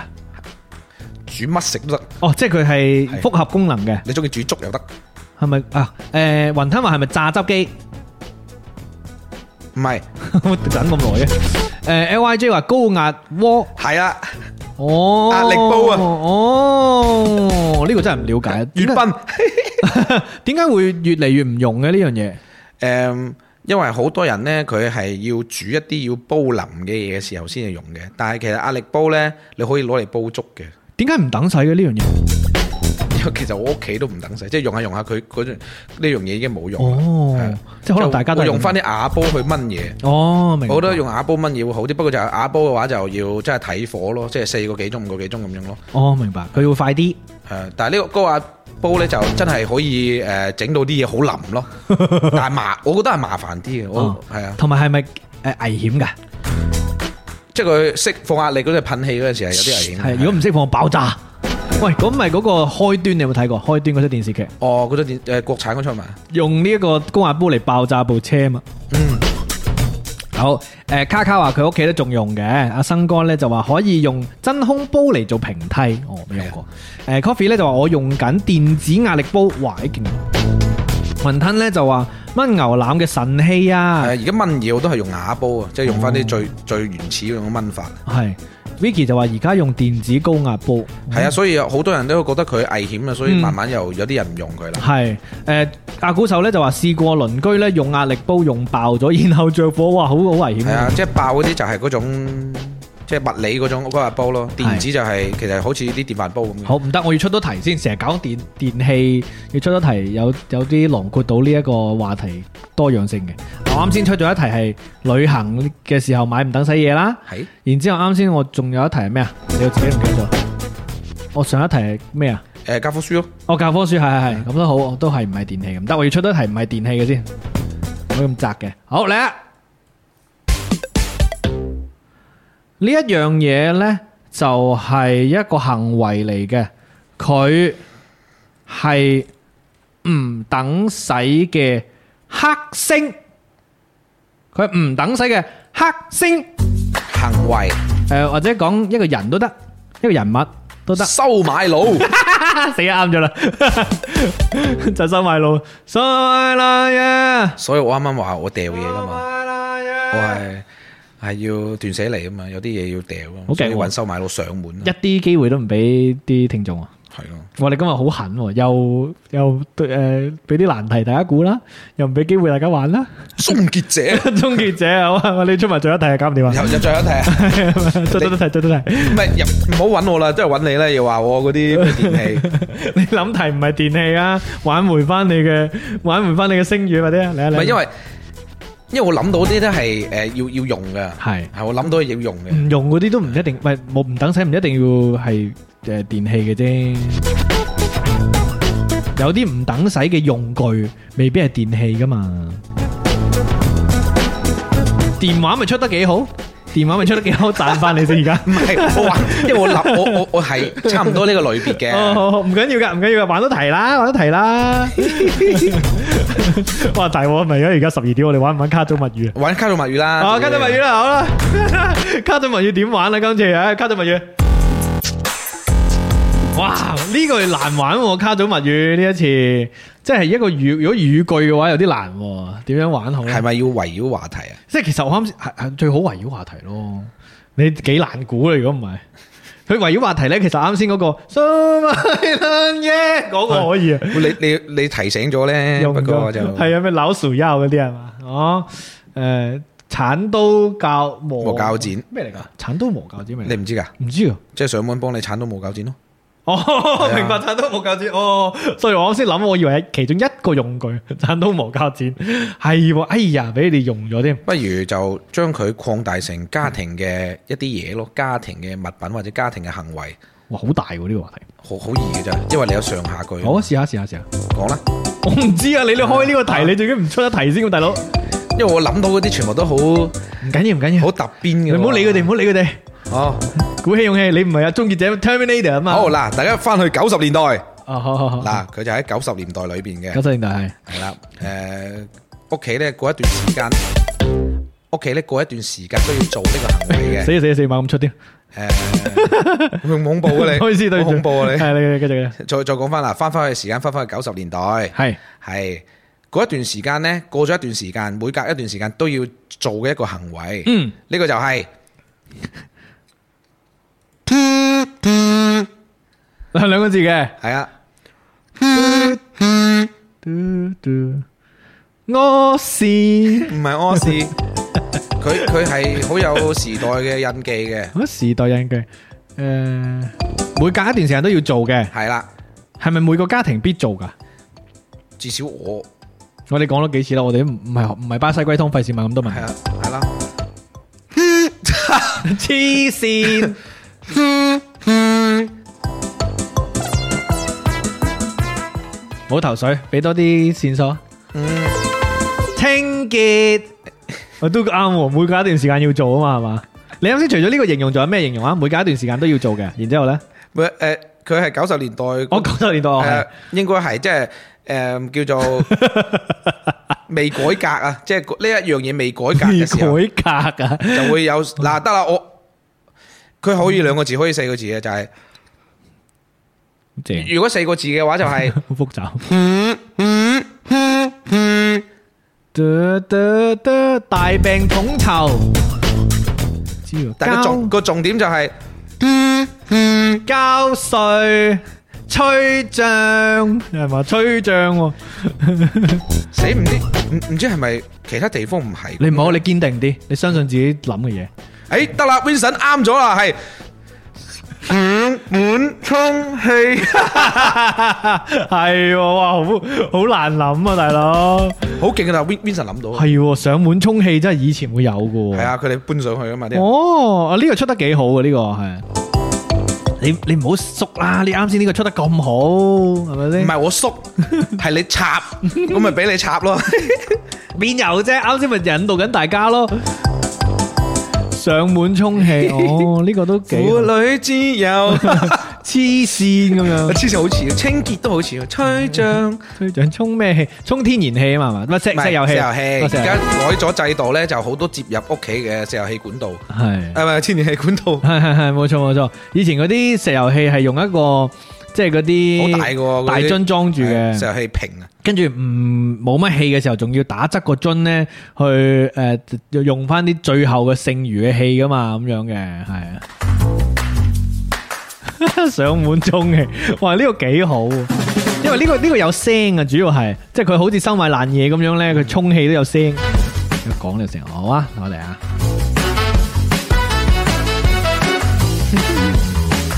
我都係想諗翻一啲唔等使嘅嗰個嗰、個方向。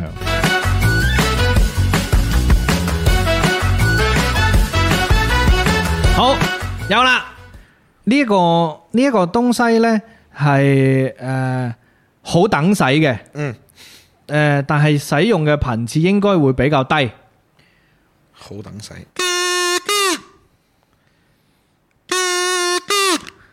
系一个物件嚟嘅。然之后，如果你冇呢个物件呢，你都可以做到嗰件事，只不过攰啲。叫做瞓低，瞓低，唔嗯唔啱，喂，好似啊啲聲，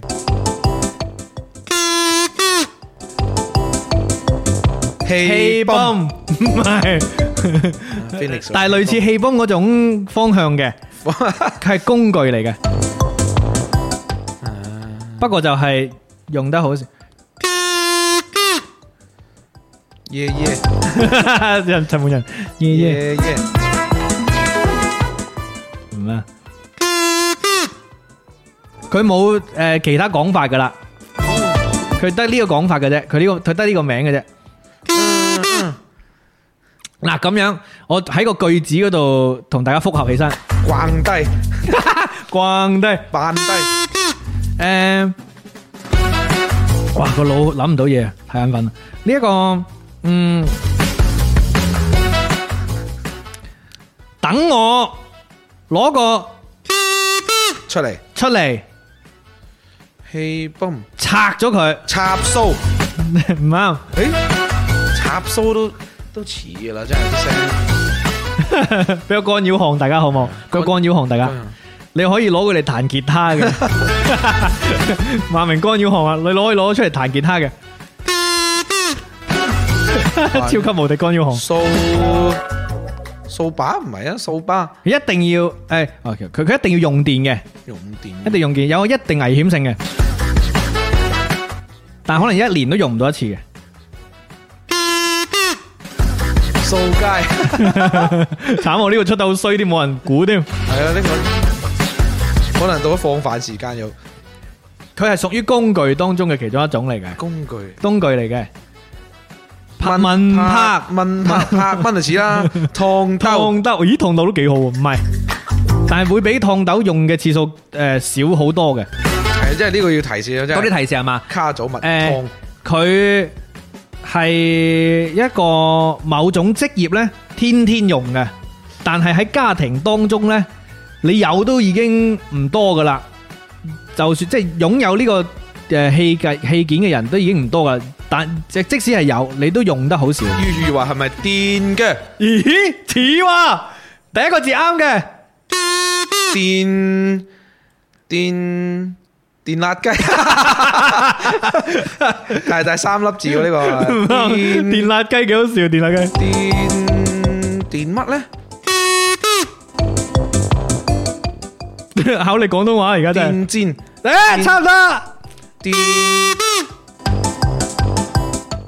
某一個職業，某一個職業成日電啱啊，耶！電 鑽啊，係啊，哇！電鑽即係好一年都用唔到啊！你要電即鑽係算唔算唔等使咧？佢又唔係好算唔等但係佢使，要用嘅時候好必要啊！係即係佢係好有用嘅。你喺屋企嘅話，好少用到佢。我成日都覺得我就係差個電鑽，因為我成日都覺得有電鑽呢，做好做起嘢上嚟方便好多。但係冇，我一直都冇電要鑽。掛嘢嘅時候，真係要轉轉窿啊、牆砌家私嘅時候咧，唔使擰到手都痛啊嘛。點解可以彈吉他咧？你哋未見過用電鑽彈吉他咧？即係 嗰啲人玩嗰啲吉他掃弦啊嘛，揾個電鑽過嚟掃狂掃啊 嘛。係咪縮縮米掃電鑽啊！我先搞到個頭髮甩咗 嗰個。O K O K，咁都咁都叫勉強估到啊！啊，食粟米啊嘛，攞嚟係喎，講呢個得咗啦咁樣。好，要唔要出一題？葉斌老師，誒，我都要諗下先喎。如果如果唔係你唔用唔懂使呢個咯，你擴大翻。即係你擴大翻係屋企嘢嘅話都 OK 嘅。係係冇錯。好，唔等使，我呢個都可以諗到嘅。 好。聽住咯好噃，啦呢樣嘢呢，就係誒好多人啊新年嘅時候呢，誒去你屋企啊或者去人哋屋企啦，佢都會用嘅。呢樣嘢呢，係俾客人啊或俾自己都有用嘅，就係一樣音嘅喎，誒係咯，或者係變三個字四個字都 OK，就係一個音嘅喎，其實係四個字三個字都係四個字一樣音嘅，係一個物件嚟嘅，係，就算四個字三個字都係一個文件嚟嘅。即係自有有客人嘅時候會用嘅，誒，仲有係有年代感嘅，都係九十年代啦唔係有客人嘅時候會用嘅，係唔係？吓。誒咩有？你啱先講嘛，有客人嚟嘅時候會用噶嘛，係嘛？其實講啱咗噶。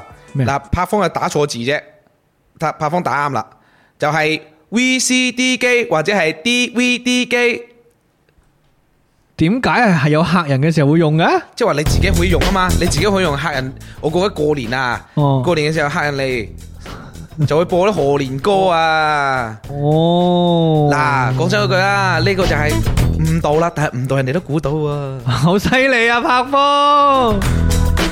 哦，VCD 機或者係 CD 機咁但係樣如果啊，你屋企而家有一部咁嘅嘢呢，其實都係唔等使。都係嘅，都係唔使播碟啊嘛，呢個幾好嘅。啊卡拉 OK 機都好笑啊！ 好，你都未反應過嚟，點一次過一夜估到？好，又到我出啦係嘛？一、嗯一次性杯，我要出一句说話啦。 我諗到都算係说，都算係说話嘅兩個字，但係有啲難啊。呢一句说話就係形容嗰啲唔等使嘅嘢嘅，嗯就係形容正正就係形容唔等使嘅嘢啦。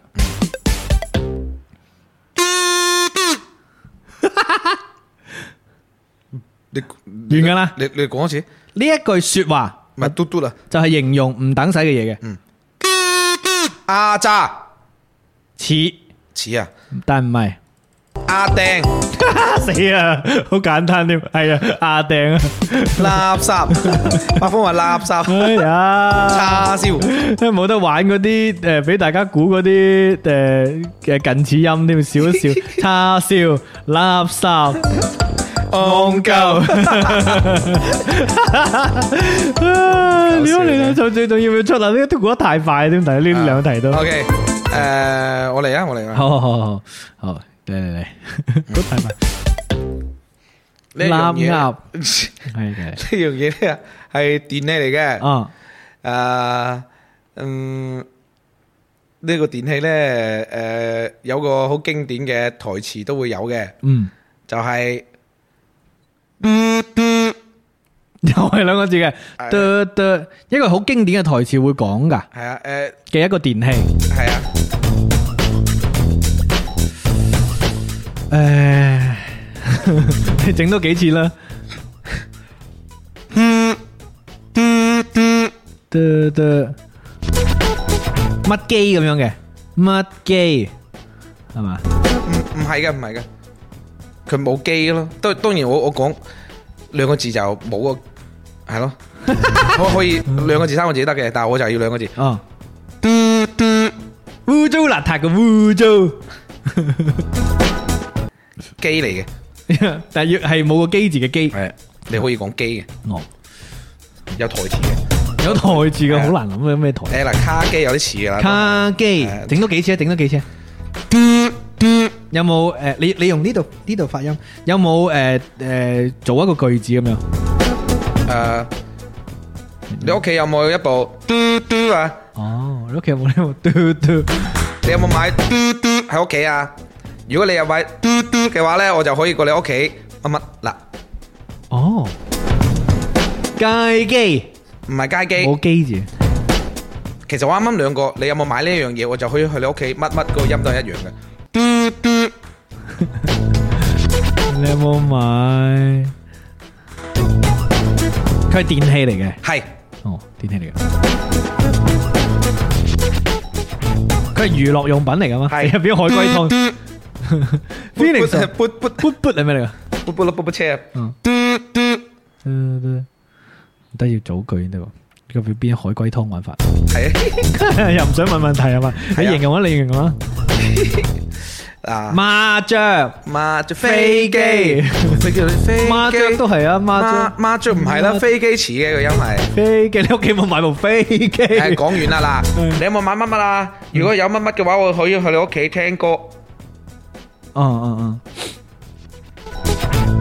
嗯，聽歌係啊，你買嘟嘟聽歌音響係好似噶啦，蚊香，又買音響，蚊香我買可以聽歌噶，係啊可以聽歌好少嘢啫，音響咯，誒買誒 CD 有黑啲似嘅。黑膠。柏峰好勁啊！柏峰連中幾 元啊 Hi-Fi ，HiFi 係啦，À, 中音甜低音準，系啊，我请你台 high five，烂到死咪抬出街。你係屎係黃色，音嘅 師係賴師傅，哦箱係音箱都似。喂，HiFi 而家都 Hi-Fi 少少講，即係除咗發燒友之外，係啊普通嗰啲音箱唔會叫 Ờ, HiFi 啊。音箱咯就係我請你台 Fi，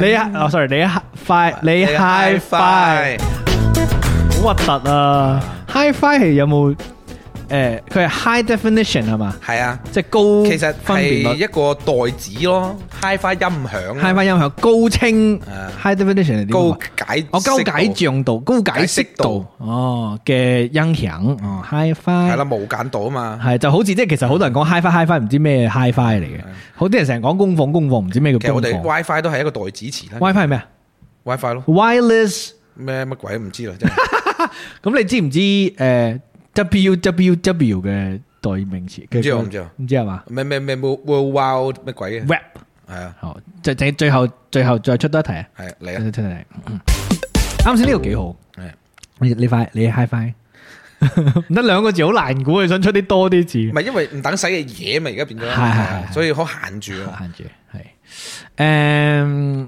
都係唔等使啦咁樣，唔等使嘅，我唔形容啦，好冇？好，唔形容，因為一一形容好容易啊呢個。睇下先啊，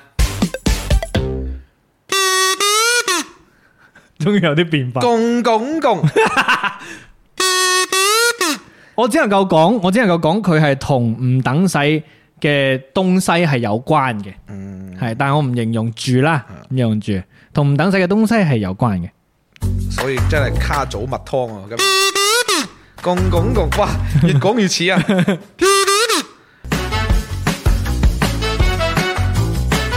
試下正整整共，正正正，係啦我而家唔俾提示係難估嘅。麻麻鬼鬼飯飯，誒，佢一定唔係一件物件嚟㗎啦啊，即係我而家講嘅呢個，形容詞，形容詞嚟佢呢個佢可以講嘅。防火牆， 食失沙迷迷， 佢一定唔係物，佢一定唔係物件。咁啊，佢係一個嗯好，我好容易形容嘅，但係我又想唔好咁快俾提示。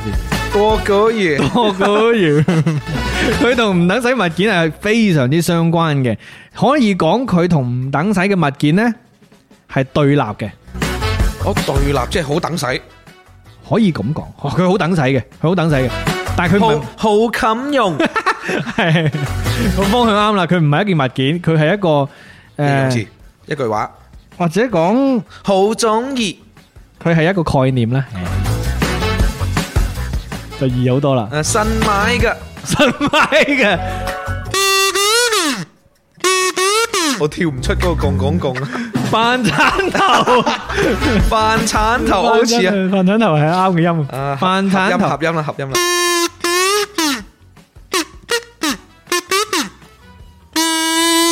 斷捨離，係啊，啱啊。哇所以我又好唔敢用呢個啊，因為啱先講勁多次啦嘛。但係都好難好難估嘅。就係因為我唔俾提斷捨離示啊因為咯，我哋啱啱講咗幾次啊。有好多次就係唔俾提示，所以就難啲。 OK，好啦，咁啊去到呢度啦，好嘛？我今期應該改名叫卡祖蜜湯啊。係因為因為難啊嘛，個個題目難啊，好難出題啊。係咧，所以我個有時覺得嗰啲勁啊題目會限得好死嘅。我想問下咧，啱先呢度嗰啲咧係粥定係水嚟噶？我呢度呢度索晒呢度，水水，應該係水嚟嘅啫 所以。OK OK，咁我唔使啦。萬貴哇，鬼煩好，咁啊去到最後一個環節啦，我哋最後揀定邊一首歌好噶？最後尾我哋講咗係邊首啊係？邊首啊？我幾首都得噶，抒唔抒情定係抒情啊？唔記得咯喎。舒淇定唔舒淇嗱，你睇你睇呢你咪俾院友揀度。咯。我呢首呢首哦，一係就呢首好唔好啊？四個字呢首，係啦，一係就冇啦，即係四個字呢首啦。係咯，就一就呢首啦唔好揀咯。好啊係啊，尷尬唔俾院友 揀啊。唔係啊，主要係诶另外一首太柔情啦。咁係。 五月天啊嘛有唱，咁要唔要唱翻五月天咧？咦唔識唱啦，其 實我淨係識唱嗰首《靚啦 Angie》啊。系咁啊咩咯？間杯啊，間杯都好聽嘅。好啊，咁我哋就唱呢首啦。歌神最近開演唱會啊嘛，係啦，咁呢首亦都反映出诶好、多嘢有有唔等使嘅，有一啲嘢咧喺男人身體上嘅嘅部位都好唔等使嘅，係啦，邊啲咧？就嗰個令到你好開心嘅部位，但係呢，如果你冇得用呢，你就好唔開心，好唔等使。我好大鑊嘅。你就會唱呢首歌啦，你就會個人好 hungry 啊， hungry 啊，好 hungry 就會唱呢首歌啦就。食嘢啦，係係啦，冇錯啦，好餓好啊，肚餓啊，係就要唱呢首歌。空 虛啊。屌啊唔係呢首，呢首係呢首嘅，係啦，即係你個人就會變成好想要用嗰個器官嘅狀態，用嗰個器官係都啊，係邊個器官咧？係就係五官啦，係冇錯，五官嘅其中一個。冇錯，大腦。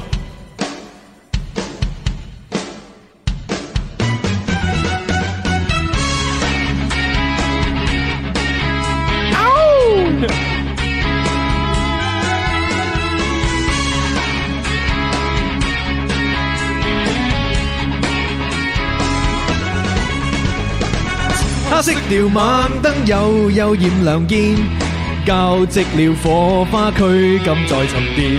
心肝別骨，先經不起變遷。他偏以指尖牽引着雷電啊，似電啊！洶湧的愛撲着我，盡力亂吻亂纏。偏偏知道愛令我冇明知。他倚着我肩，呼吸響裏邊，裏邊高溫而產生色相讓人暖。君子在撲火，吹不走亂煙。他加上嘴巴，跟我做磨練。好鹹濕啊！洶湧的愛，搏着我盡力亂吻亂纏，偏偏知道愛令我無明天，愛會像頭餓狼嘴巴子極甜，假使走近玩玩它空上面呈現，愛會像頭餓狼豈可抱着面，它必給我狠狠的傷勢做留念。 突然間發現唱唱下，好老土。 他倚着我肩，呼吸響耳邊，高溫已產生色相讓人暖。君子在撲火，吹不走亂煙。他加上嘴巴，跟我做磨練。強調洶湧的愛，撲着我盡力亂吻亂纏。偏偏知道愛令我無明知，愛會像頭餓狼，嘴巴子極甜。假使走近玩玩它空上便呈現，愛會像頭餓狼，豈可抱着面？他必給我狠狠的傷勢做留念。擺嘅假使走近玩玩它空上便呈呈現，愛會像頭餓狼起，可抱着面，他必給我狠狠的傷勢做留了。 啊！半開咪 à? 啊！我話俾你聽，呢一首歌，你一如果喺好慶合合嘅時候，同另一半唱，即刻 熄火。唱唱下有種猥瑣嘅感覺。餓狼武器啊，因為冇開混響啊 嘛。 base 交俾你，交俾你，交俾你。我會像頭餓狼，嘴巴似極甜。假使捉很穩，穩得空上便呈現。愛會像頭餓狼，豈可抱着面？他必給我狠狠的傷勢做留念。愛會像頭餓狼，嘴巴似極甜。假使走近玩玩，他空上便呈現。愛會像頭餓狼，豈可抱着面？他必給我狠狠的傷勢做留念。念念念，用嘴巴做吉他 solo，念念念念。佢叫肚餓傳 說。多謝大家，應該好肚餓啦嘛？哇，大佬十二點四個字啊！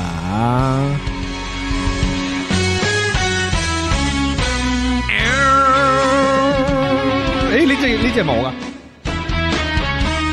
哦係喎，喂，擺一個嚟先。感謝大家收聽今期嘅第二十一期常規嘅周二早餐檔節 目。係啊，歡迎大家收聽誒今期嘅回放啦。然之後下一期終於有整神小助手啦，歡迎大家呢一個期待下。係啦，小食誒下一期節目咧就到我哋嘅周二早餐檔嘅三點零版本啦。點解嘅咧？係點解下一期就知啦同大家哇揭揭曉呢好一勁個啊真相係。好，啦，我哋下次見啦，拜拜拜。拜。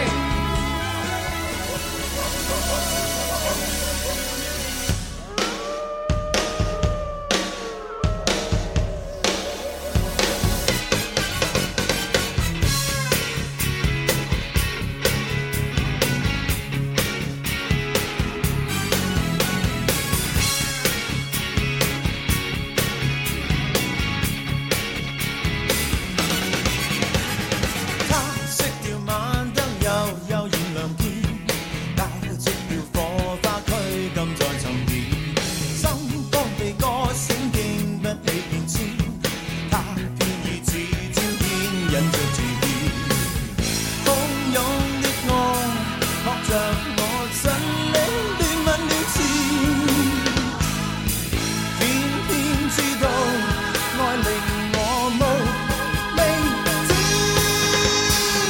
他倚着我肩呼吸兩耳邊，高溫已產生色相令人面。君子在撲火吹不走亂煙，他加上嘴巴給我做磨練。洶湧的愛，學着我真理亂問亂刺。偏偏知道愛令我無明天，愛會像頭餓狼，嘴巴似極甜，假使走近玩玩，它空想變情演。愛會像頭餓狼，豈可抱着面？它必給我狠狠的傷勢做留念。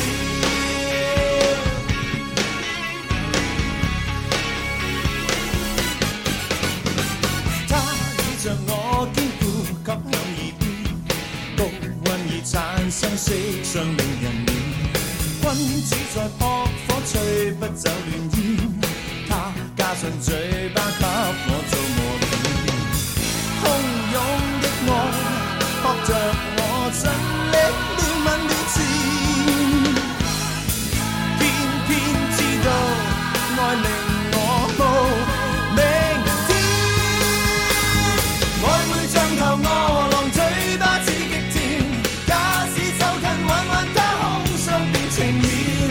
愛會像頭餓狼，豈可抱着面？它必